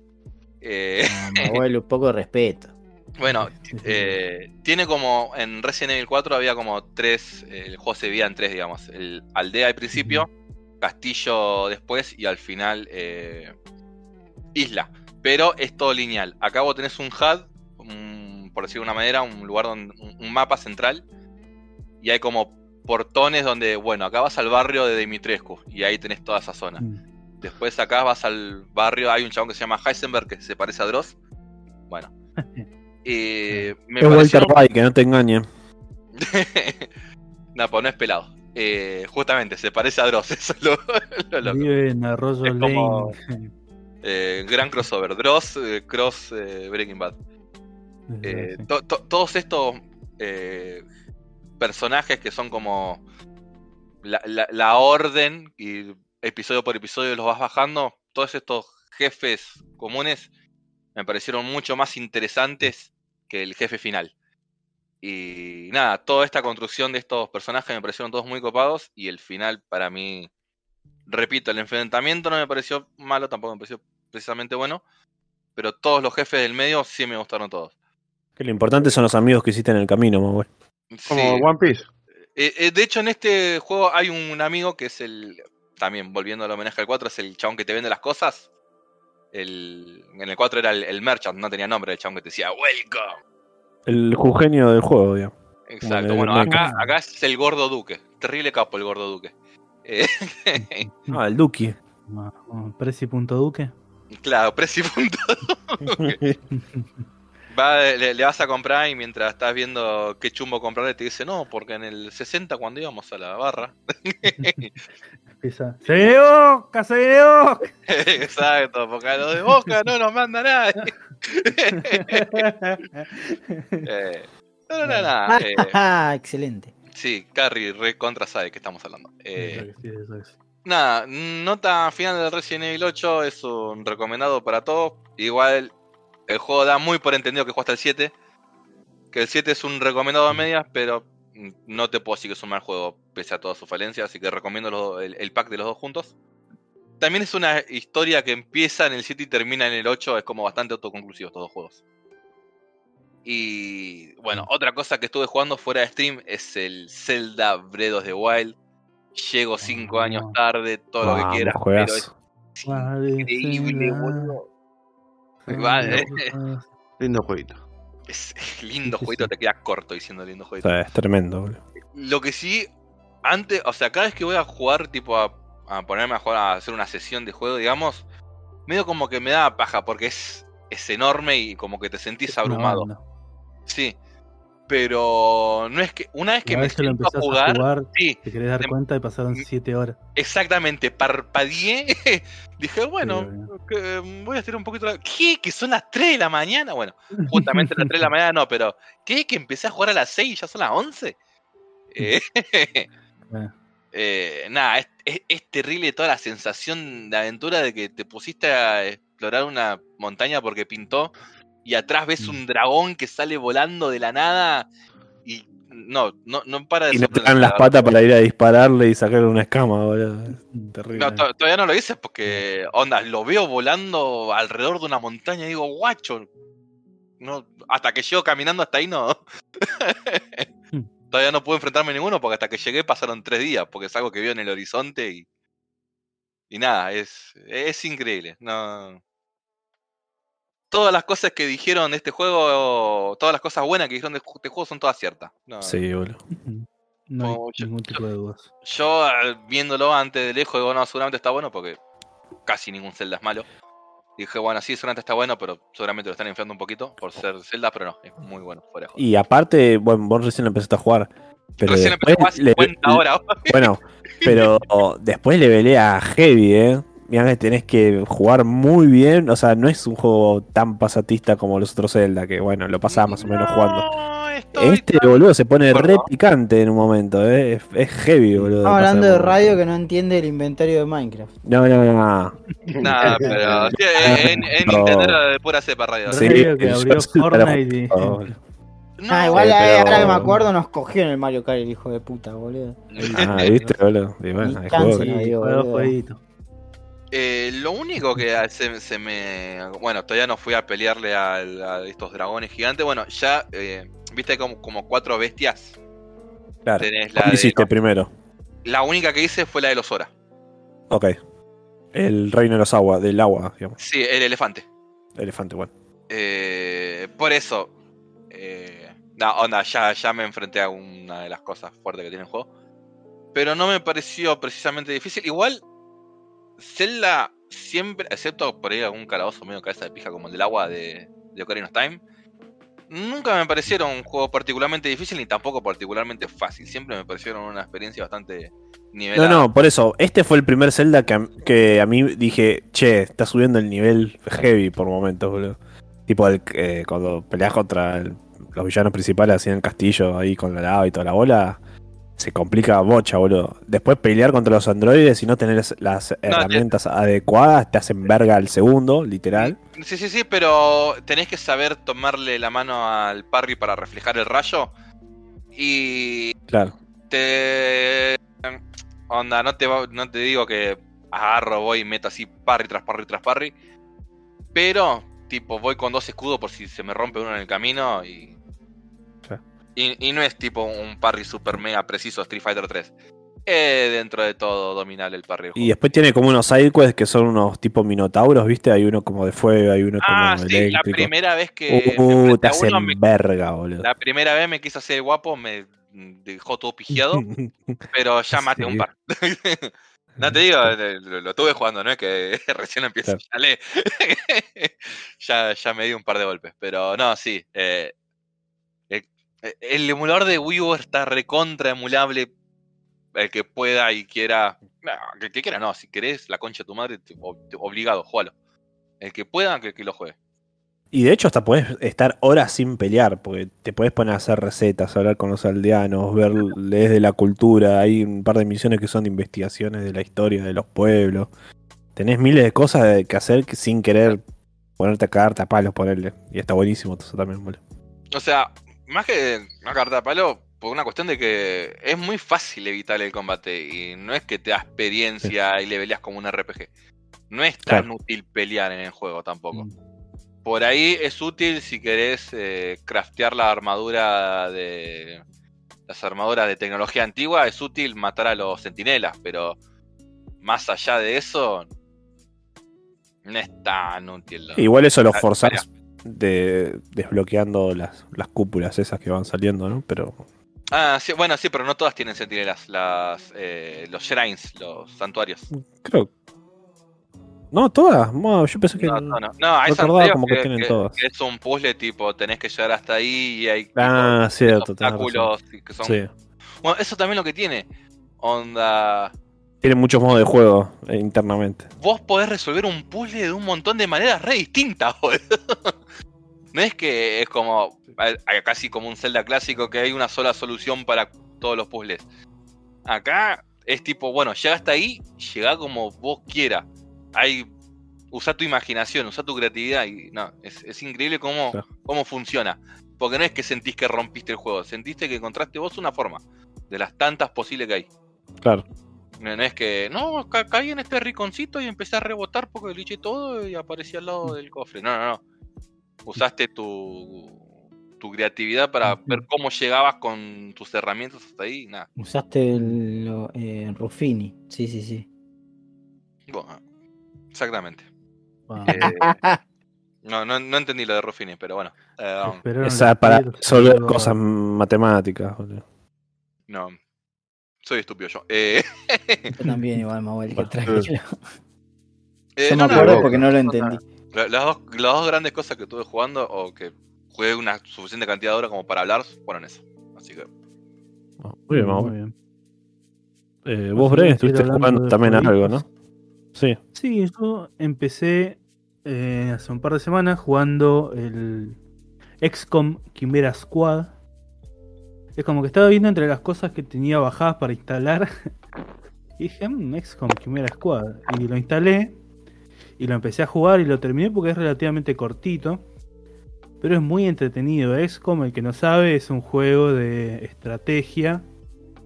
eh, en el que sos una especie de agencia mundial que este, pelea contra alienígenas en una invasión, ¿no? O está como pensada para una posible invasión. Pasan cosas en el 1. Este. Y este. Nada.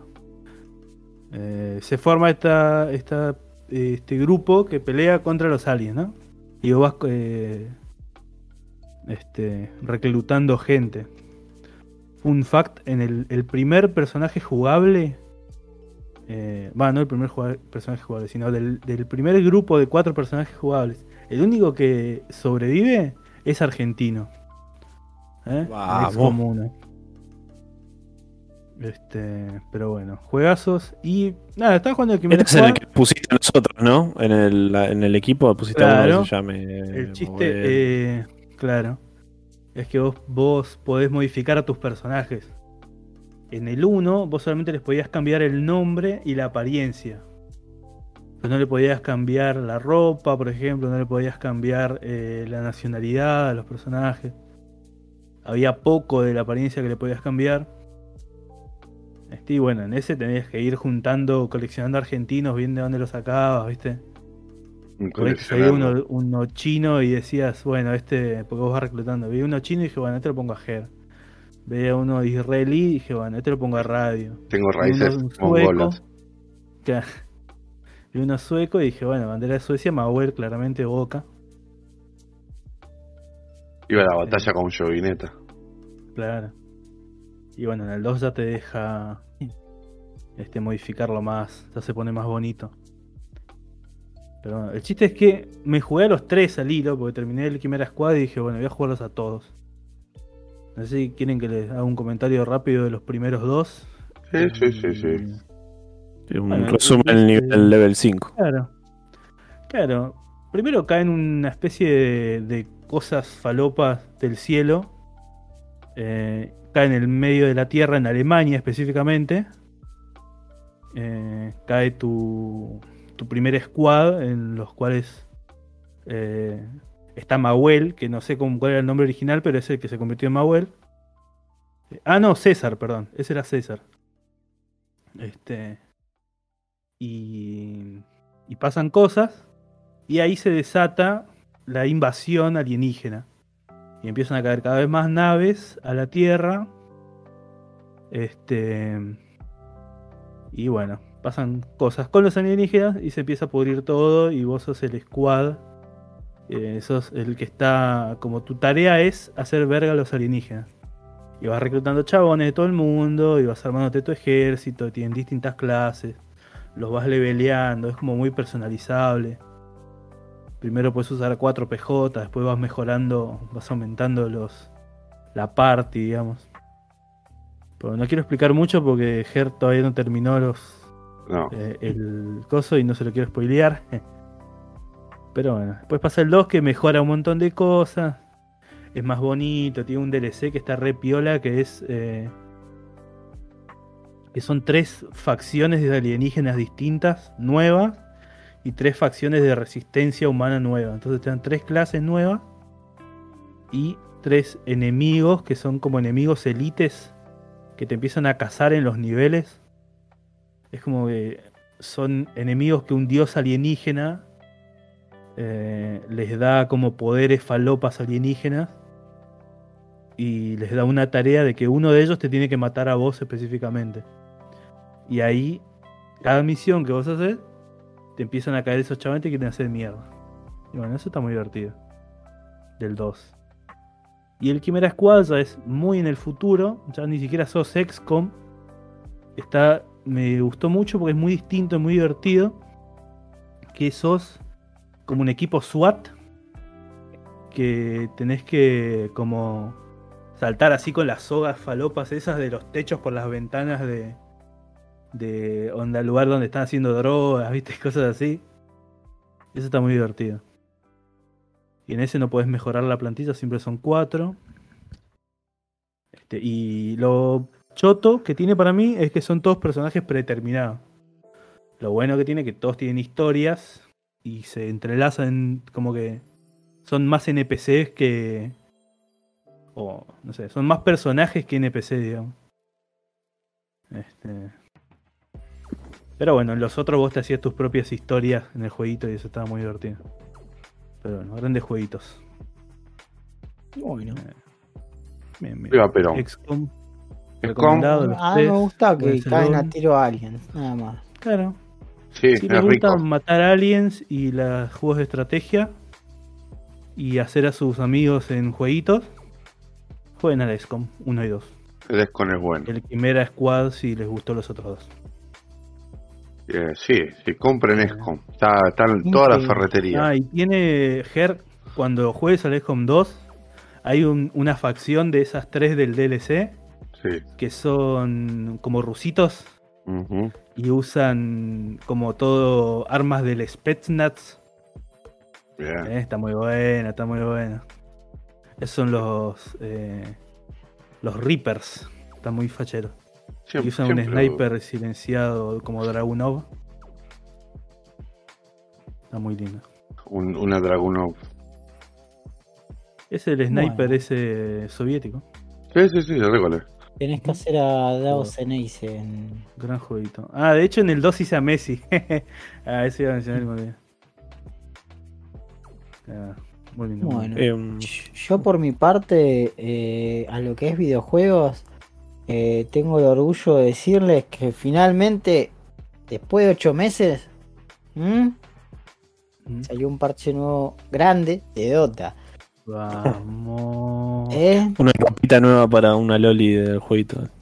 Dictadura en Perú, no importa, Perú está de fiesta. Porque parche Ese no 733, Ah, no. 733.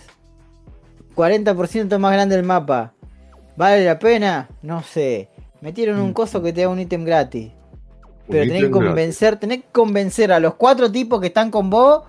Che, minuto 20, vamos a romper esto y no te dan bola, y no te dan bola. ¿Y sabes qué pasa? El otro equipo rompe el de su lado y viene a tu lado y rompe el de tu lado también. ¿Por qué? Porque ellos usan la cabeza, pero a vos no te toca la gente que, que- que te dice, vamos a ayudar a este pobre tipo que está No, acá. no, no. no, no. Estamos todos en la misma, estamos todos en la mierda, pero hay, un- hay gente que, que está poseída por el rencor, como Venom.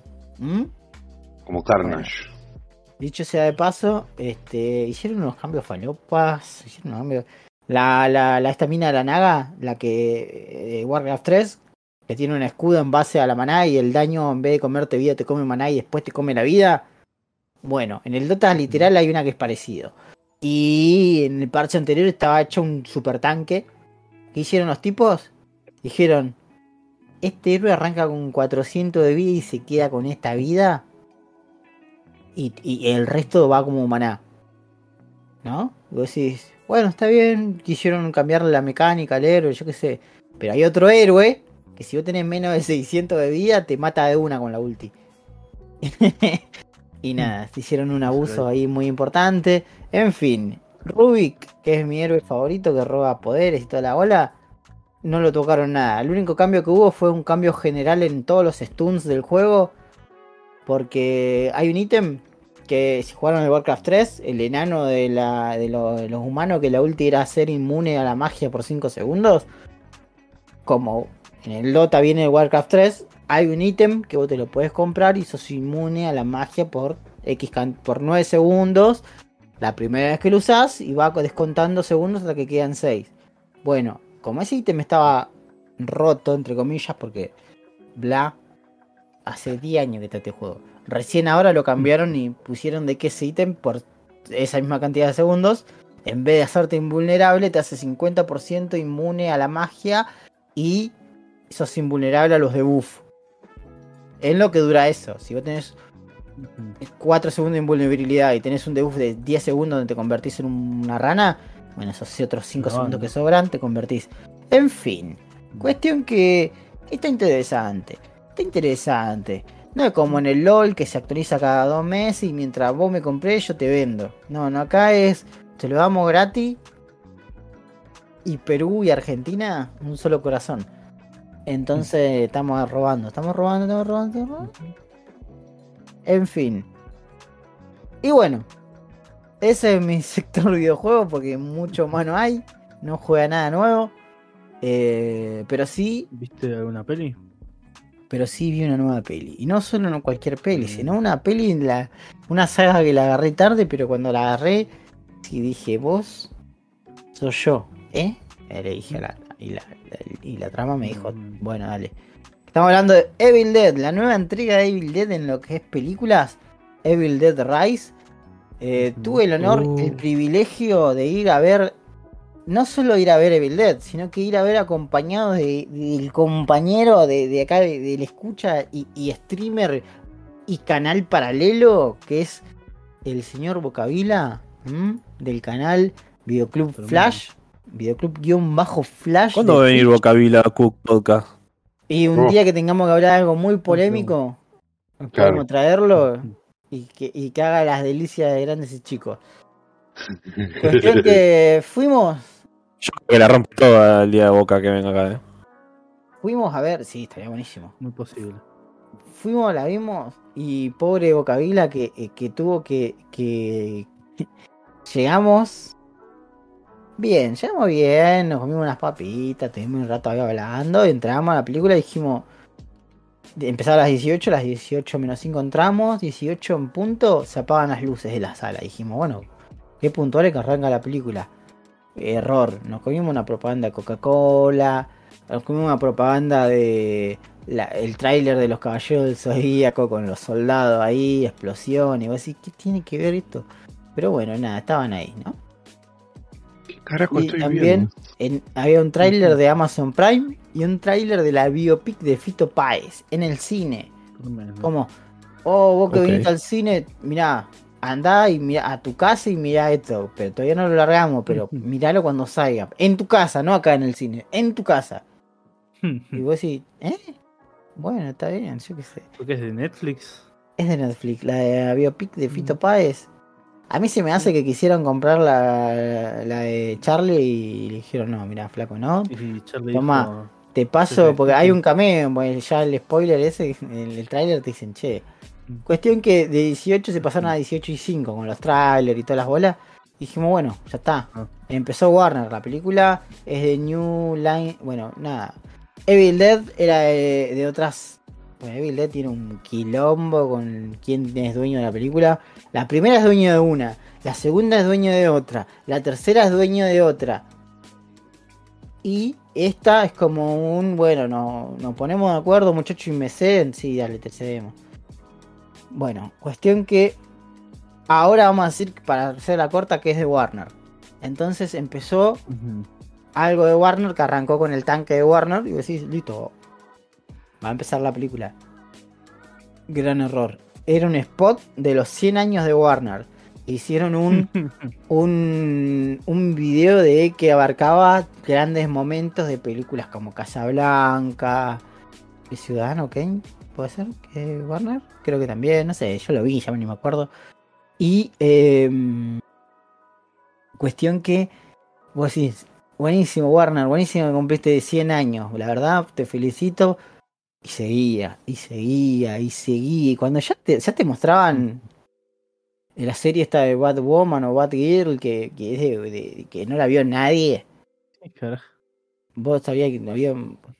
bueno, cuestión que... Cinco minutos duró eso. Cinco minutos. No. De no terminaba más. Vos sí, está bien, Warner. Tampoco me, me flexes en la cara que tenés todas las IP estas. Y nada, cuestión que nada. También salió el tráiler de, de Flash, de The Flash. eh, que Uf, Flash, nada, la verdad que me interesa. Un amigo hizo una observación. Había hecho una observación cuando salió el primer tráiler.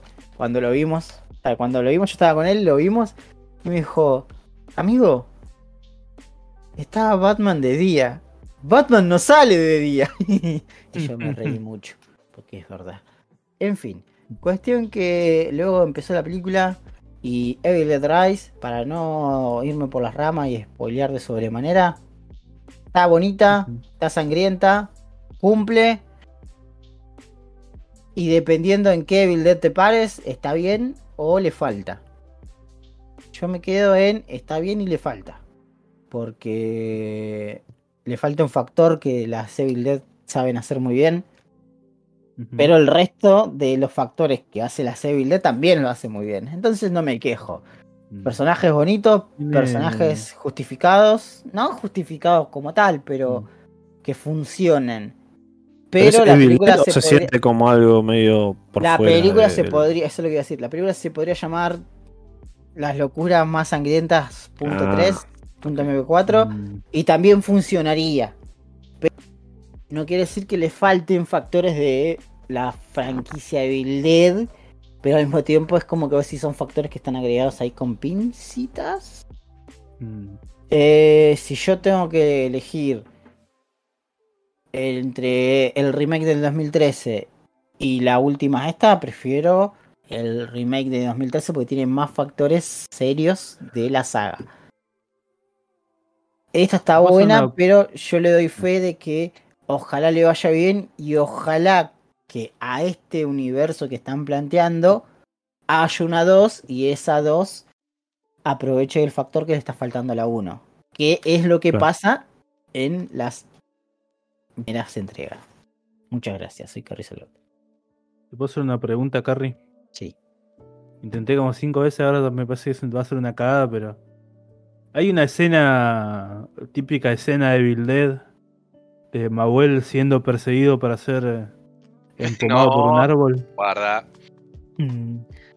Para Manuel, mí- Run to the Bat- Para mí que en el guion original Claro. esa, esa escena estaba, pero la cagonearon. Porque yo dije, uh, Mm. acá va a pasar Se esto. comieron los mocos, vos. Yo creo que se comieron los mocos. Porque yo dije, acá va a pasar Claro. esto. No tienen suficientes huevos porque no son argentinos. Definitivamente va a pasar esto. Y no. Y no. Y me enojé mucho. Porque yo dije, Mm. acá vos me estás haciendo el callback a esta escena. Claro, claro. Y no pasó. Y yo dije. Yo voy a hacer, yo voy a fingir demencia y voy a decir que voy a pensar qué pasó para hacerte la segunda voz, porque yo sé que vos querías, pero no te Ah. dejaron. Porque bueno, viste, estamos en otros tiempos y se nota que estamos en otros tiempos y está bien llevado. Cosas de la actualidad están bien llevadas. Y hay cosas que Mm. dudar porque nada. Después cuando las veamos, cuando radio la vea, cuando alguno de ustedes la vea, todavía no salió en calidad cine, porque yo la quiero ver de Mm. nuevo. Porque me, eh, me gustó, a mí me gustó. Podrían haberla cagado, podrían haber sido una cagada atómica, horrible, y no. Tiene, tiene lo justo y necesario como para decir, está bien, sí, sos Evil. Dijo yo que quién Creo que de de terror es la más pareja. No tiene ninguna película que sea mala, mala, mala. digo. Mm, No, no Depende. Yo creo que la 3 Son- Yo creo que la- la 1, porque dijeron tenemos huevo y la hacemos, no cae como mala. Army of Darkness, ponerle que sea la más Por eso floja. te digo, porque mete todo ese tema fantástico del otro Eh, tiempo. Pasa que, pasa que ahí también hubo un también, tiene su momento en donde. encanto. Tiene su encanto. Claro, tiene su onda de hacer una dark fantasy de los 80. Es tipo Sí, Sam sí. Raimi y Bruce Campbell diciendo vamos a hacer lo que se nos canta el quinto forro del orto. Claro. Y... Claro. El tema es que lo que les cabió ahí es que no pudieron obtener el PG-13. Porque hicieron como tres recortes y le daban categoría R. Que R es mayor de 18 años sí o sí. Sí. Una banda para Dead. Para, no, para Army of Darkness encima. Para Army es of Darkness, pelotudez. Pero eh, eh, el tema es que eh, por, o sea, se, se- se- se cree que capaz que le dieron la R porque eh, hay una parte donde está esa como un ¿cómo se dice? cuando sale a presión agua caliente en un pozo. Sí. Bueno, cuestión que hay una escena Ah, donde hay un este, foso y sale una cosa de sí. sangre gigante. Sí. Así que puede ser esa escena o eh, hay una parte donde Ash vuelve a hacer una gran travesía al castillo y todo el público está como, todo, todo el pueblo está como, eh, eh, gracias, no sé qué. Y Ash está recansado como diciendo, eh, sí", y dice, get the fuck out of my face, le dice, "Esto no, salí acá del lado mío. La Y como, dice fuck, viste, Ah. pero supuestamente en una película vos puedes decir fuck una sola vez. Si vos decís una sola vez fuck, puedes obtener el PG-13. Mm. En fin. eh, pero la verdad, igual yo pe- pensaba que iban a haber factores o ciertos momentos. Hay un momento que falta, hay un momento clave que falta. Y por eso yo digo, bueno, en la 2 tiene que estar este momento. Ojalá haya una 2 porque lamentablemente Evil Dead está tratando de, de seguir. Y, pero bueno, este, no escucho y sigo, dijo un filósofo. Eh, y, nada, ojalá haya más Evil Dead. Busquen la vuelta. Ojalá haya. Yo creo que el próximo paso es hacer una animación. Sea 3D, sea animación, sea animación de lo que sea. Porque Bruce Campbell claramente ya no quiere hacer a Ash. Creo que, eh, bueno, cuando, cuando viejo. cancelaron la serie, el chabón Mm. dijo: Yo no quiero ser más. Va, me despido de este rol que me acompañó tantos años, pim pam pum. Me dio de comer. Claro. Después pasó un par de cosas y cuestión que el chabón lo último que dijo, entre comillas, fue volvería solo si lo dirige Sam Raimi. Mm. Mm. Pero bueno, Sam Raimi dirigió esta la de Doctor Strange y, y el, el cameo que le hicieron a Bruce Campbell fue Panchero número 3. O sea, Igual la dirigió entre comillas, porque agarró una película que estaba hecha por la mitad y dijo, "Vamos- vamos a hacerlo. sí, obvio. Mm. Dijo, haceme la escena de Bruce Campbell y Bueno, mandala. ya spoileando Doctor Strange. Cuando Doctor Strange posee al, al Doctor Strange que está muerto. Y Sí, ese Doctor Strange muerto tiene esos demonios que le, le- esos espectros que lo putean. Esos eh, espectros que lo putean y lo descansan. Eso es re Evil Dead. Sí, Sí. recontra.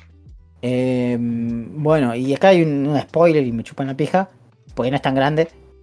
Falta eso en, en esta eh, nueva Evil Dead. Un espectro descansero, pero descansero Mm. A nivel los tres chiflados, que tanto le gusta a Sam Raimi. Claro, como el- ¿Entendés? el- Descansero sin sentido. No es descansero de el- psicológicamente y el Ash profundo. chiquitito. Los Ash De Army of chiquititos. Of Darkness. Exactamente. Yo A. Brian lo, lo, lo evangelicé. Muchas gracias. Lo Bill de Hansen. Pero bueno, nada, la verdad, me gustó, no debía decir que no. Eh, Me esperaba que vaya para algunos lados, no lo fue, pero me cumplió con lo básico. Aprobó en febrero. Igual, de nuevo, me quedo con la que dirigió el uruguayo Fede Álvarez en el 2013. Hmm. Porque es más gore, más no sé qué, más justificado y más. Lo que Mm. tenía esa es que se podía llevar más adelante. ¿Me entendés? Esta como que decís, ¿y acá qué me vas a hacer? ¿Entendés? Como- O sea, igual, de nuevo, la película está buenísima. A mí me gustó. Pero, de nuevo, no se podría llamar Evil Dead y yo me hubiese gustado más porque diría, ¡Uh, es re Evil Dead! Porque así funciona mi cerebro. En fin. ¿Eh? Y... Bueno, cuando esté la miramos. Exactamente. Y para hacer un- una especie de comentario que voy a decir yo el domingo 30, es decir, mañana, porque ya estamos a, a sábado 29. sí. Si no llueve, porque está pronosticado, pronosti- pronostiqueado, vamos a dejarlo. Todo el domingo va a llover. Va a llover todo el domingo. Pero todo ese domingo van a dar en el Gaumont una noche en el Roxbury. ¿Por qué van a dar esta película en el Gaumont? Por el Bafisi. Yo ya saqué, saqué dos entradas. No sé en quién voy así. Yo tengo un amigo que es el hermano menor de un amigo, pero ya creció y, la, y, y es un capo y lo quiero mucho. Voy a decir, che, tengo dos entradas para ver Noche Raúl en inglés. ¿La quería ver o, o hacemos otra cosa? Si el chaval me dice que sí, vamos. ¿Dónde Si es no, el Gaumont? Me voy a dormir. Eh, en la Plaza del Congreso. Ah, en Cava. Mm, Si no trabajara el lunes. Hijo de tu. Bueno, Yo no, pero el lunes, el lunes no es el primero de mayo, perro. ¿Vos laburás el feriado. primero de mayo? y me toca laburar, pero lamentablemente. Bueno, está bien. Ah, Igual, ¿a qué hora es? A las 7, de- después te digo, creo que a las 7. Bueno, si te dice que no tu amigo, vemos. Ahorita ni le aviso, no sabe. Está en inglés, a mí me gusta en latín igual porque No, es no más, le, le da, le da un factor agregado. ¿Escucha este podcast, tu amigo? Mm, mm.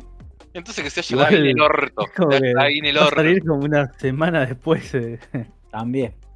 No. Listo entonces, ya está. Dos jóvenes alocados en capital. No, si decía, Sí. eh, tu amigo escucha este podcast, sí, bueno, Ah, perdón. Ahora, tu amigo escucha Ah. este podcast, no, bueno, que se vaya ahí en la Bueno. concha de su madre. bueno, pasa que justo huevos. Ah, es un chiste, obviamente. esta semana, no, pasa que Bueno, yo voy a agarrar el. esta semana me mandó un reel de una noche en el Raspberry, por eso.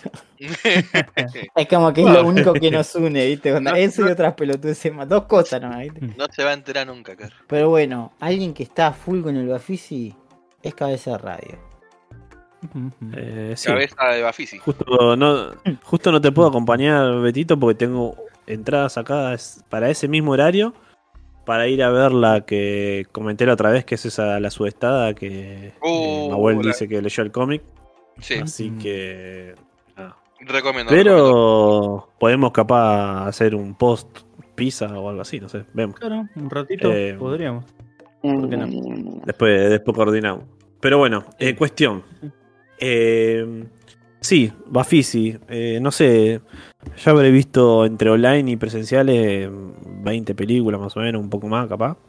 Eh, así que, nada, les voy a pasar a comentar. Seleccioné tipo 5 internacionales y 5 nacionales como para un panorama general y que después con el tiempo la busquen o si todavía... Va, no, esto va a salir después de que ya se terminado el Bafisi. Eh, pero bueno, después la pueden buscar o las piden o trato de buscarlas para pasarse o lo que sea. Pero bueno. Eh, internacionales, hay una que está muy bueno, que es un documental que se llama Education and Nationalism, o sea, educación y nacionalismo. Básicamente te, te cuenta un poco en Japón. eh, ¿Qué pasa? Hará en los años 1000 2004 2005 por ahí, le dan de baja la concesión a una empresa que hacía todos los manuales educativos en Japón porque allá tienen manuales educativos para todos los colegios, digamos, de, de todo el país y tienen que dar las clases con eso, no pueden dar con otro material, digamos.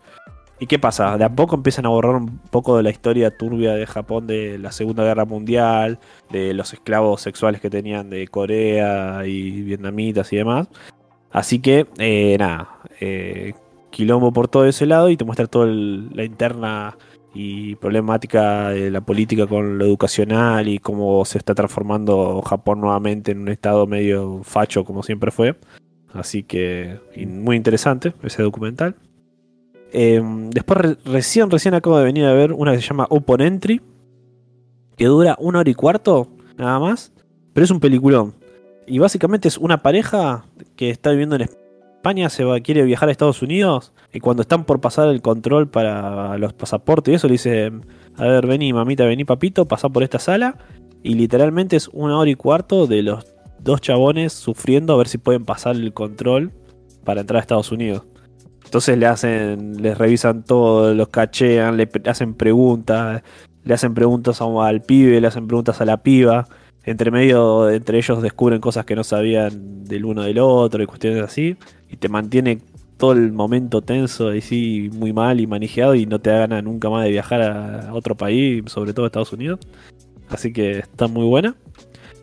Em, después eh, la llevé a dibujo con luces a ver una película filipina de tres horas y media en blanco y negro, ¿eh? de esas lindas de, de festival de cine, como La vieja del pueblo que le gusta a ustedes. Eh, que se llama, eh. Claro. Bueno, esta se llama When the Waves Are Gone, de Lav Díaz, ¿eh? un director El- el bastante nombre- conocido. El nombre recontra la vieja del pueblo. Eh, sí. Sí. Eh, y bueno, la, la historia cuenta de, de un chabón que salió de la cárcel porque eran dos policías, digamos, el otro buchoneó que este policía eh, estaba haciendo cosas sucias. Y eh, este otro policía, que es el que lo buchoneó, está como en, un, en un búsqueda interna de su familia y recontarse con ciertas cuestiones. Y bueno, la cuestión es que el chabón que sale de la cárcel de medio como que lo quiere eh, quiere tener un duelo con este pibe. Entonces estaba contando paralelo las dos historias, digamos, del, viejo este que salió de la cárcel y la del pibe policía. Hasta, bueno, el momento del, duelo final, digamos. Es como si fuera un western filipino en blanco y negro, pero eh, alojado en esta época. Muy, muy interesante. Eh, When the Waves Are Gone. Sí, When the Waves Are Gone, de Lab Díaz. Eh, después, eh, otra se llama A. Fire, eh, que sería como el estado del fuego ¿no? o algo así, no sé, como apagado. No, no sé qué, bien qué significa fire ¿Cómo? en inglés. ¿Cómo? A Fire. Es Claro, A, como- F, y eh, es como fuera del fuego, no sé, no, no sé. como- Fire. No, Sí. es como tipo engaño, es como affair. Como Ah, pero eso es cuando a, tenés a fire, eso es afire, lo que estoy diciendo. un- Ah, fire decís vos. claro. Como Eh, bueno, acá- fuego. A fire. Sí, pero sí, pero bueno, no sé.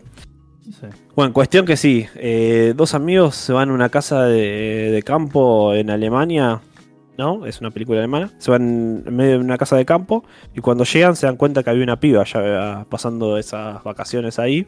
Entonces, bueno, no les queda otra que convivir con ella y empiezan a, a pasar situaciones. ¿Qué pasa? El protagonista principal es un escritor, está escribiendo una novela y quiere esos días de tranquilidad para poder terminar de escribir bien su novela. A su vez, hay un incendio forestal que se está acercando a esa casa, entonces están con el temor de que, de que se tengan que ir. Y bueno, empiezan a pasar bastantes cuestiones ahí. Habla mucho del proceso creativo y la escritura y todas esas cuestiones. Y también, bueno, poco del amor, drama y esas cosas. Y está muy buena. Es un director bastante conocido, se llama Petzold, Christian Petzold. Así que muy linda película, también recomendada. Y la última de las cinco que voy a recomendar es una de un director italiano que se llama Pietro Marcello. Eh, acá le pusieron Escarlata o Scarlet en inglés. En idioma original es el Embol, algo así. Y básicamente es un chabón, vuelve de la Segunda Guerra Mundial a su pueblo. Perdón, de la Primera Guerra Mundial a su pueblo. Y se entera que tiene una hija, pero que no es, digamos, concebida por él, sino que habían violado a su mujer, la cual también se terminó suicidando. Mm. Entonces, bueno, el chabón llega de la guerra y se tienen que hacer cargo de esta piba. Bueno, cuestión. Sí, cuestión que todos en el pueblo saben de esta situación, entonces lo miran re mal al chabón. Y bueno, el chabón lo único que sabe hacer es trabajar cosas con la madera con sus manos. Entonces trata de buscar laburo en medio de todo ese quilombo dramático. Y a su vez te va empezando a contar un poco la historia de la hija, ¿no? Cómo va creciendo de la Mm. niñez, juventud y hasta la adultez. Todo esto mezclado en un cierto tono casi fantástico porque por momentos hay como sensaciones de que hay una sirena, como que hay unas brujas, como hay una cuestión así. Y Mm. todo englobado como en algo medio, eh, bueno, como dije, fantástico, pero con cierto romanticismo y cuestiones así. Hermosa película también, súper recomendable, me encantó. Así que bueno, esas son las cinco que más me gustaron por ahora, así de afuera. Y cinco de acá, eh, voy a empezar con un do- otro documental que es otra película maldita que cuenta toda la historia del cine de terror argentino. Que creo que se las recomiendo a ustedes por si la podrían ver, creo que está todavía online. Eh, son dos horitas, cuenta desde la primera película que se supone que es de terror en, en mudo, en blanco y negro de acá Argentina, hasta la actualidad de hoy en día, tipo de farsa. O justo habían imágenes del día que nosotros fuimos a ver la película, esta, el Buenos Aires Rojo Sangre, eh, que bueno, Ah, que es el mismo director de eh, todas las películas de zombies, viste, argentinas y todo eso. Así que, bueno, está, está muy bueno. De hecho, está bueno para estar con ahí con un anotador a mano y ir anotándose las películas que van recomendando y demás, porque hay mucha data muy copada. Eh, después otra que se llama El Santo, cortito también de una hora y cuarto. Eh, es como eh, el apogeo y la caída de un curandero de barrio que arranca ahí curando gente y haciendo medio macumbas a gente en el barrio y termina siendo como medio conocido en todo el país y sale por la tele y toda la bola. Exactamente. Así que muy interesante esa. Eh, después, eh, otra más es Clorindo Testa de Mariano Ginás, un gran director argentino, muy linda también. Que es una película. Clorindo Testa. Clorindo Testa es un arquitecto. es un arquitecto argentino muy conocido, que es el Banco Provincia, por ejemplo, de la Biblioteca Nacional. ¿eh? Pero no es una película que habla de Clorindo Testa, aunque se llame Clorindo Testa, sino que capaz también habla del papá de Ginás, el director, o capaz que no. No sé, véanla. Eh, después otra se llama Desolación, que es una película eh, argentino-noruega de un chabón que también todas sus películas hablan de cuestiones entre argentino y Noruega. ¿eh? ¿Qué pasa? Hay una isla en el sur argentino que se llama Desolación, en la cual supuestamente cada vez que quisieron ir a investigar ahí, la gente volvió con enfermedades tipo... No, es tipo... A ver, ¿cómo te puedo decir? Eh, es como una isla que está ahí y la gente va y se enferma y supuestamente se muere y bueno, pasan cosas. Eh, Pero ¿cuál es el tono de la? De... O género, es mejor tipo dicho. como una especie de género documental, digamos, pero no, porque te muestra un poco... Pero- Sí, pero es un documental porque hay cuestiones postas, supuestamente también. Eh, pero bueno. Y la última es Terminal Young, que vendría a ser la cuarta parte de la trilogía del tenis, que yo el año pasado recomendé que fue mi, mi- una trilogía de películas de comedia tipo de Office, pero argentino, que pasa en un club de tenis acá. Y bueno, este año salió Terminal Young, que sería la cuarta parte de la tía, digamos. Sí, así como eso dice el director. Pero, o ¿se- ¿Se directora. llama así y es eh, argentina? Sí, la trilogía del tenis como- está compuesta por Smog en tu corazón, eh, Sí. Saturday Disorders, eh, y la otra, ay, no me acuerdo se llama la otra. Bueno, no importa. Y esta Terminal Young es la cuarta de la trilogía, digamos. porque cierra la trilogía. Entonces, Bueno, no es una tetralogía, ¿no? Es- Es- es sí, pero no, pero es una trilogía. Bueno, no importa. Y nada, está muy buena también. Así que nada, esas se las recomiendo. Así que. ¿Tetralogía sería? Tetralogía, cuando es cuatro es tetralogía. Como tetrabrick, pero eh, Mm, lógico. Pero todo. bueno, todas estas que digo, hay más de 200 películas que se pasaron, pero bueno, yo qué sé. Son las que más me gustaron a mí. ¿Es Después- físicamente ver todas? Eh, ¿Eh? Eh, pff, yo supongo que sí. O sea, tenés que estar para eso nada más. Pero entre las que están online y eso, si tipo pasás las dos semanas solamente yendo al cine, yo supongo que las podés ver todas por el. No sé si todos los cortos, o, pero al menos todo lo que es Pero no, latencia sí, de competencia. sí. Pediste, pediste vacaciones para. Bueno, mucha gente se pide vacaciones para cuando es tipo Sí. Festival de Baficio, de Mar del Plata, ponele. Y, y listo, y ahí se ve todo. Aparte Oh, las eh, entradas el estaban en Mar del Plata- 200 o 300 pesos, ponele, y, Sí. o gratis algunas funciones también. Pero el de Mar del Plata no es un fin de semana nada más. O también es así, tipo. No, no, son dos semanas también. Sí. Ah. No sé por qué tenía. Pasa que el de Mar del Plata es. eh, eh, es un poco más. Es como un nivel más que el Bafisi, digamos. Sí, sí, siempre. sí. Es como que tiene más visión internacional. Sí, más, más prestigio, por decirlo de una manera. Más prestigio, exactamente, exactamente. Siempre vienen mejores directores o traen estrenos mundiales más importantes y eso, Claro, pero el no, Bafisi... o- Claro, el, el tema del Bafisi es que lamentablemente, eh, denuncia política, ¿no? Se está convirtiendo medio como en una fiesta de las colectividades más de- del gobierno de la ciudad, ¿no? De la reta. Sí.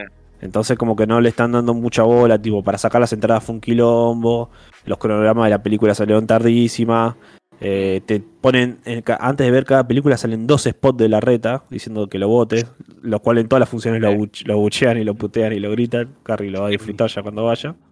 Eh, No es tan así, re violento. Y Era, bueno. era como eh, el momento No. película de Marvel, pero en vez de ponerte a llorar porque apareció Capitán América, qué sorpresa, te pones a putear a la reta. Y sí, pero está como medio como en, en un poco de, ca- de caída, digamos, estos Sí. últimos años de lo Bafisi. No por las películas en sí, porque ha- han habido muy buenas películas y han venido buenos directores o retrospectivas o lo que sea. No sé, por la, Pero- la organización del evento. Es- Claro, todo lo que lo rodea, digamos, no está tan copado, digamos, en general. Pero bueno, igual lo bueno que hay es que toda la sala llena de gente, un montón de movimiento en el cine y eso está recopado. No, y también es, es gente como que no, no se van a poner con el teléfono a coso, a romper la gente del... Siempre hay alguno, pero no- ¿En sí, es como un público más, más cinéfilo, más acostumbrado al cine, digamos, Sí. tranquilo y no se rompe tanto las bolas. Pero bueno, yo qué sé.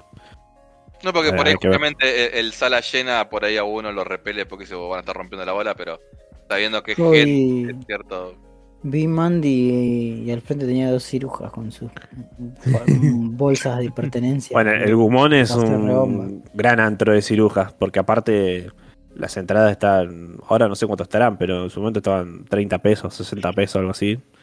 Y, o sea, le sale más barato entrarse a dormir en el cine. Por 30 pesos. Sí, es que sí, a mí me tocó un montón de veces Sí, entrar a ver películas y había gente durmiendo por ahí. Pero bueno, yo qué sé. Ahora está un poco mejor, yo que sé, hay un poco más de seguridad. Pero antes de que, que ahora está medio restaurado, está arreglado, antes de todo eso era un, un antro. El Pero bueno, padre, el padre de un amigo, antes cuando tra- o sea, sigue trabajando en Capital, pero antes estaba en, en otro cargo, otro puesto, otro todo. Cuando tenía un tipo la, la hora de descanso que, que se iban a comer y podía, no sé, descansar, él se iba a dormir al cine justamente. Se, cla- Ah. se clavó una siesta en un cine. Se iba a valijear, ¿no? Al cine de la ideal. ¿eh? No. ¿Ves? Sí. Por, por ser de Merlo, ya, qué hijo de puta. ¿eh? Fíjense En qué van a votar a fin de año. Fíjense qué van a votar. Eh, En Capital todavía siguen habiendo un par de cines de eso. Juan, el de la ideal que les nombré recién, que van ahí y pagan una entrada ¿Cuántas tipo veces a la semana? corporativa y te va con la valija y ahí, eh, tingui tingui. Te dan o das, digamos. Así, en la oscuridad. Pero no sé. De, de Tether. Sí, son como teteras, pero con seguridad y te ves una peli porno de paso. Ah. Entretenimiento. Sí, Al menos sé que, que- al menos conozco dos que están todavía, pero no sé. Ah, pensé que co- conozco dos casos de. No, no, no. enfrente mío. No, no, pero bueno, yo sé. Son lugares míticos del microcentro porteño. Ahí sí. Eh, pero bueno, no sé si alguien más quiere recomendar algo que vio, que jugó. Eh, yo estuve viendo hace poco, eh, mi querido amigo Radio me pasó el link de que había salido por fin pirata Ah, la película sí. Unicorn Wars. Sí. Peliculón alemana, eh, animada, no alemana, sino española, Española. Casi. eh, que es, además es claramente antifranquista, anti-iglesia. Claro. Como que está muy buena, porque aparte es, es re falopa visualmente, es como que son ositos cariñositos. Eh, eh, los gemelos o mellizos o lo que sea, para radio que vea la película, los mejores personajes de la Sí, película. boludo. Toda la parte del campamento es hermosa. boludo. Claro, Es una, es una película sobre un osito que tiene un hermano. Va, en realidad es como sobre dos hermanos ositos que están en el ejército, ¿no? Y la película se llama Unicorn Wars porque son ositos cariñositos peleándose contra unicornios, ¿no? Y como que tiene todo un lore de por qué eh, los ositos cariñositos odian a los unicornios y por qué están en guerra. Y, y es como todo la religión de ellos, digamos, está basada en matar a, a- al último unicornio y beberse su sangre para así convertirse en Dios, básicamente. O no en Dios, pero en el Mesías, digamos. En un inmor- inmortal te convertís. Y te convertís en el oso más lindo y como que... La iglesia quería que maten eh, unicornios, claramente. Hmm. Entonces, y es como te muestran todos los, los horrores de la guerra en, en conocitos y unicornios. en, en el tono, en el sistema de. Claro, aparte tiene momentos muy falopa, como... Hay una escena que a mí me encanta, que es... eh, o una seguilla de escena, que es en el medio del bosque, los mandan a, a- a todos los ositos. Que bueno, dicho sea de paso, son, se llaman cariñosito, mimosón, eh, besitos, tipo... Eh, ha- Sargento mimosón. Hago, hago un paréntesis, onda, suena que es refalopa todo esto, y además que es eh, europea. Y uno puede pensar que va a estar animada con los pies. Estoy viendo un trailer en este momento, está re bien animada. Sí, Está está, muy re- bien animada, está muy no, bien no, hecha. no tenga, no tengan en miedo que van a ver. eh, No, no, posta que véanla porque a mí me, me gustó mucho. ¿eh? no, no- no van a ver. Oreo y, Parásitos, van a ver algo bien Claro. No van a ver lava, ¿entendés? Eh, están viendo una buena película. Este, está bueno, tiene una escena que están en. Están en el medio del bosque, ¿no? Voy a contar una escena que está a poner que a los 20 minutos de película, más o menos. Este, está en el medio del bosque. Este. En una misión que van a rescatar a unos ositos que habían ido a matar unicornios, ¿viste? Sí. Y eh, se encuentran unos bichitos todos coloridos. Están en el bosque mágico, donde están los unicornios y todas las cosas mágicas, ¿no? Y van los ositos, todos vestidos de guerra, con armas, toda la bola. Este. Y un cura, ¿no? Y el sargento, que es el. como el instructor de. Y el cura le dice, no, es sacrilegio que coman ese, esos bichos. Y el oso sargento le dice, chupame la pija, yo tengo hambre, esto es la guerra, yo voy a comer bichitos. Sí. Y empiezan a tripear todos los osos. Y eh, hay como toda una escena re falopa de los osos volando por los aires, en sentido no literal. Eh, Claro, como que están flasheando, Después- como que están tripeando, etcétera. Sí. Eh, Claro, porque después pasa literalmente, pero bueno, este, más adelante. Este, pero bueno, y. Y empiezan a flashear y empiezan a pasar cosas, ¿no? Este, y ahí es donde entra el juego la mejor escena de los dos eh, eh, mellizos o gemelos, o lo que fuere. Que bueno, no le quiero spoilear porque es el buen momento. Mm. Y termina de pasar todo esto. Y es como que el cura le da todo un sermón re. re. como. solemne. Y es como que te cambia todo el mood de la película de repente. Sí. Y está el sargento ahí todo re deprimido diciendo: No, loco, ¿qué carajo hice? está muy buena. Mira la Eh. mamá. Está posta que la recomiendo. War, War Never Change. Así es. así es. Muy buena, sí. Yo también la recomiendo. Esa la voy a ver cuando tenga deliciosa pepa. Eh, así es, así es. De trío, ¿no? Claramente. estamos Claro, sí, están vendiendo una Ajá. Olimar. Unas pepas con batata. Un leve, sutil Unas baño pepas. de chocolate. Mm, una luca, loco. Alberto, la concha tuya. Uy, está- Humilde baño de chocolate. ¿Cómo puede ser que la, eh, la droga de la gente de un Vox kilo. Populi? que ver. Pero bueno, nada. Tampoco me hace el que. Me hace. Eh, porque estar bajo la influencia es mejor que estar bajo una dictadura, güey. que tiene que ver? Y estamos Claro, hablando de una película que critica el periodo franquista. Todo, Claro. todo tiene que ver todo. Tiene que ver con criticando. todo. no, Ah, bueno, y una cosa que me pareció muy interesante es como te muestran, como muy evidentemente de la película, perdón, que ahí Mm. te interrumpí, Carrie, Mm. es que tiene todo eso atrás, que es como que te muestran cómo se manejan los generales. Y es como también, como todas las películas que hablan del pasado también hablan del presente. Es como Sí. Todo el, el complejo militar. eh, como los chavales dicen, ah, no, lo, necesitamos que los pibitos salgan ahí y se maten buscando unicornios porque necesitamos la tipo vender o anda seguir eh, teniendo el poder porque mientras se sigan matando, etcétera. Claro. Es como Bueno, eso está muy interesante. yo, la verdad que tengo, tengo ganas de verla. Yo estaba igual de manijas que vos, pero yo soy muy conchudito. Y sí, yo quiero verla de una manera, maestro. Yo la de Mario la pasé bomba. Que, que no tiene guion, que todo un, un gameplay. Vos no sabés cómo yo la vi. Vos porque no la viste como yo la vi. Después estaba re- en una plaza re perseguida, así que bueno. Sigamos, sigamos. ¿Cómo sigue esto? Por billones de aventuras. Atrévase a pasar al otro lado de la realidad. Penetre en los secretos que guarda la historia y expanda su conciencia. Indague cómo fueron posibles algunos hechos y sepa lo que nunca se dijo. Bienvenidos al panteón bizarro y asombroso de la historia de la humanidad.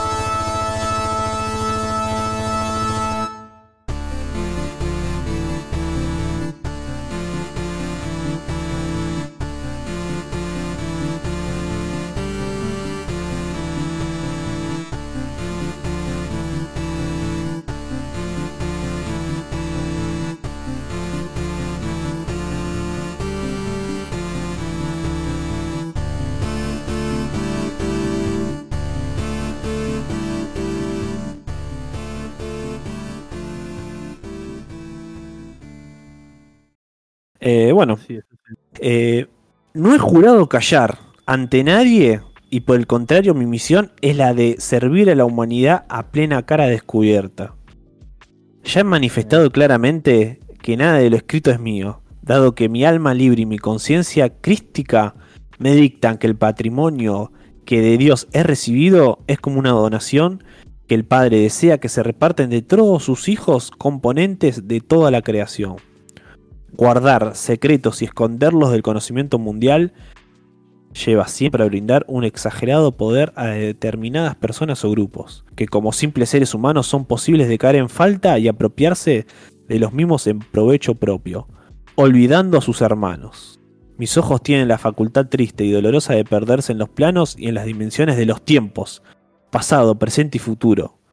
Pero mi boca solo puede mencionarlo en parábolas incomprensibles para el idioma humano, y he podido comprobar cuánta mentira se desliza por nuestros propios labios cuando la ocasión se presenta. ¿Eh?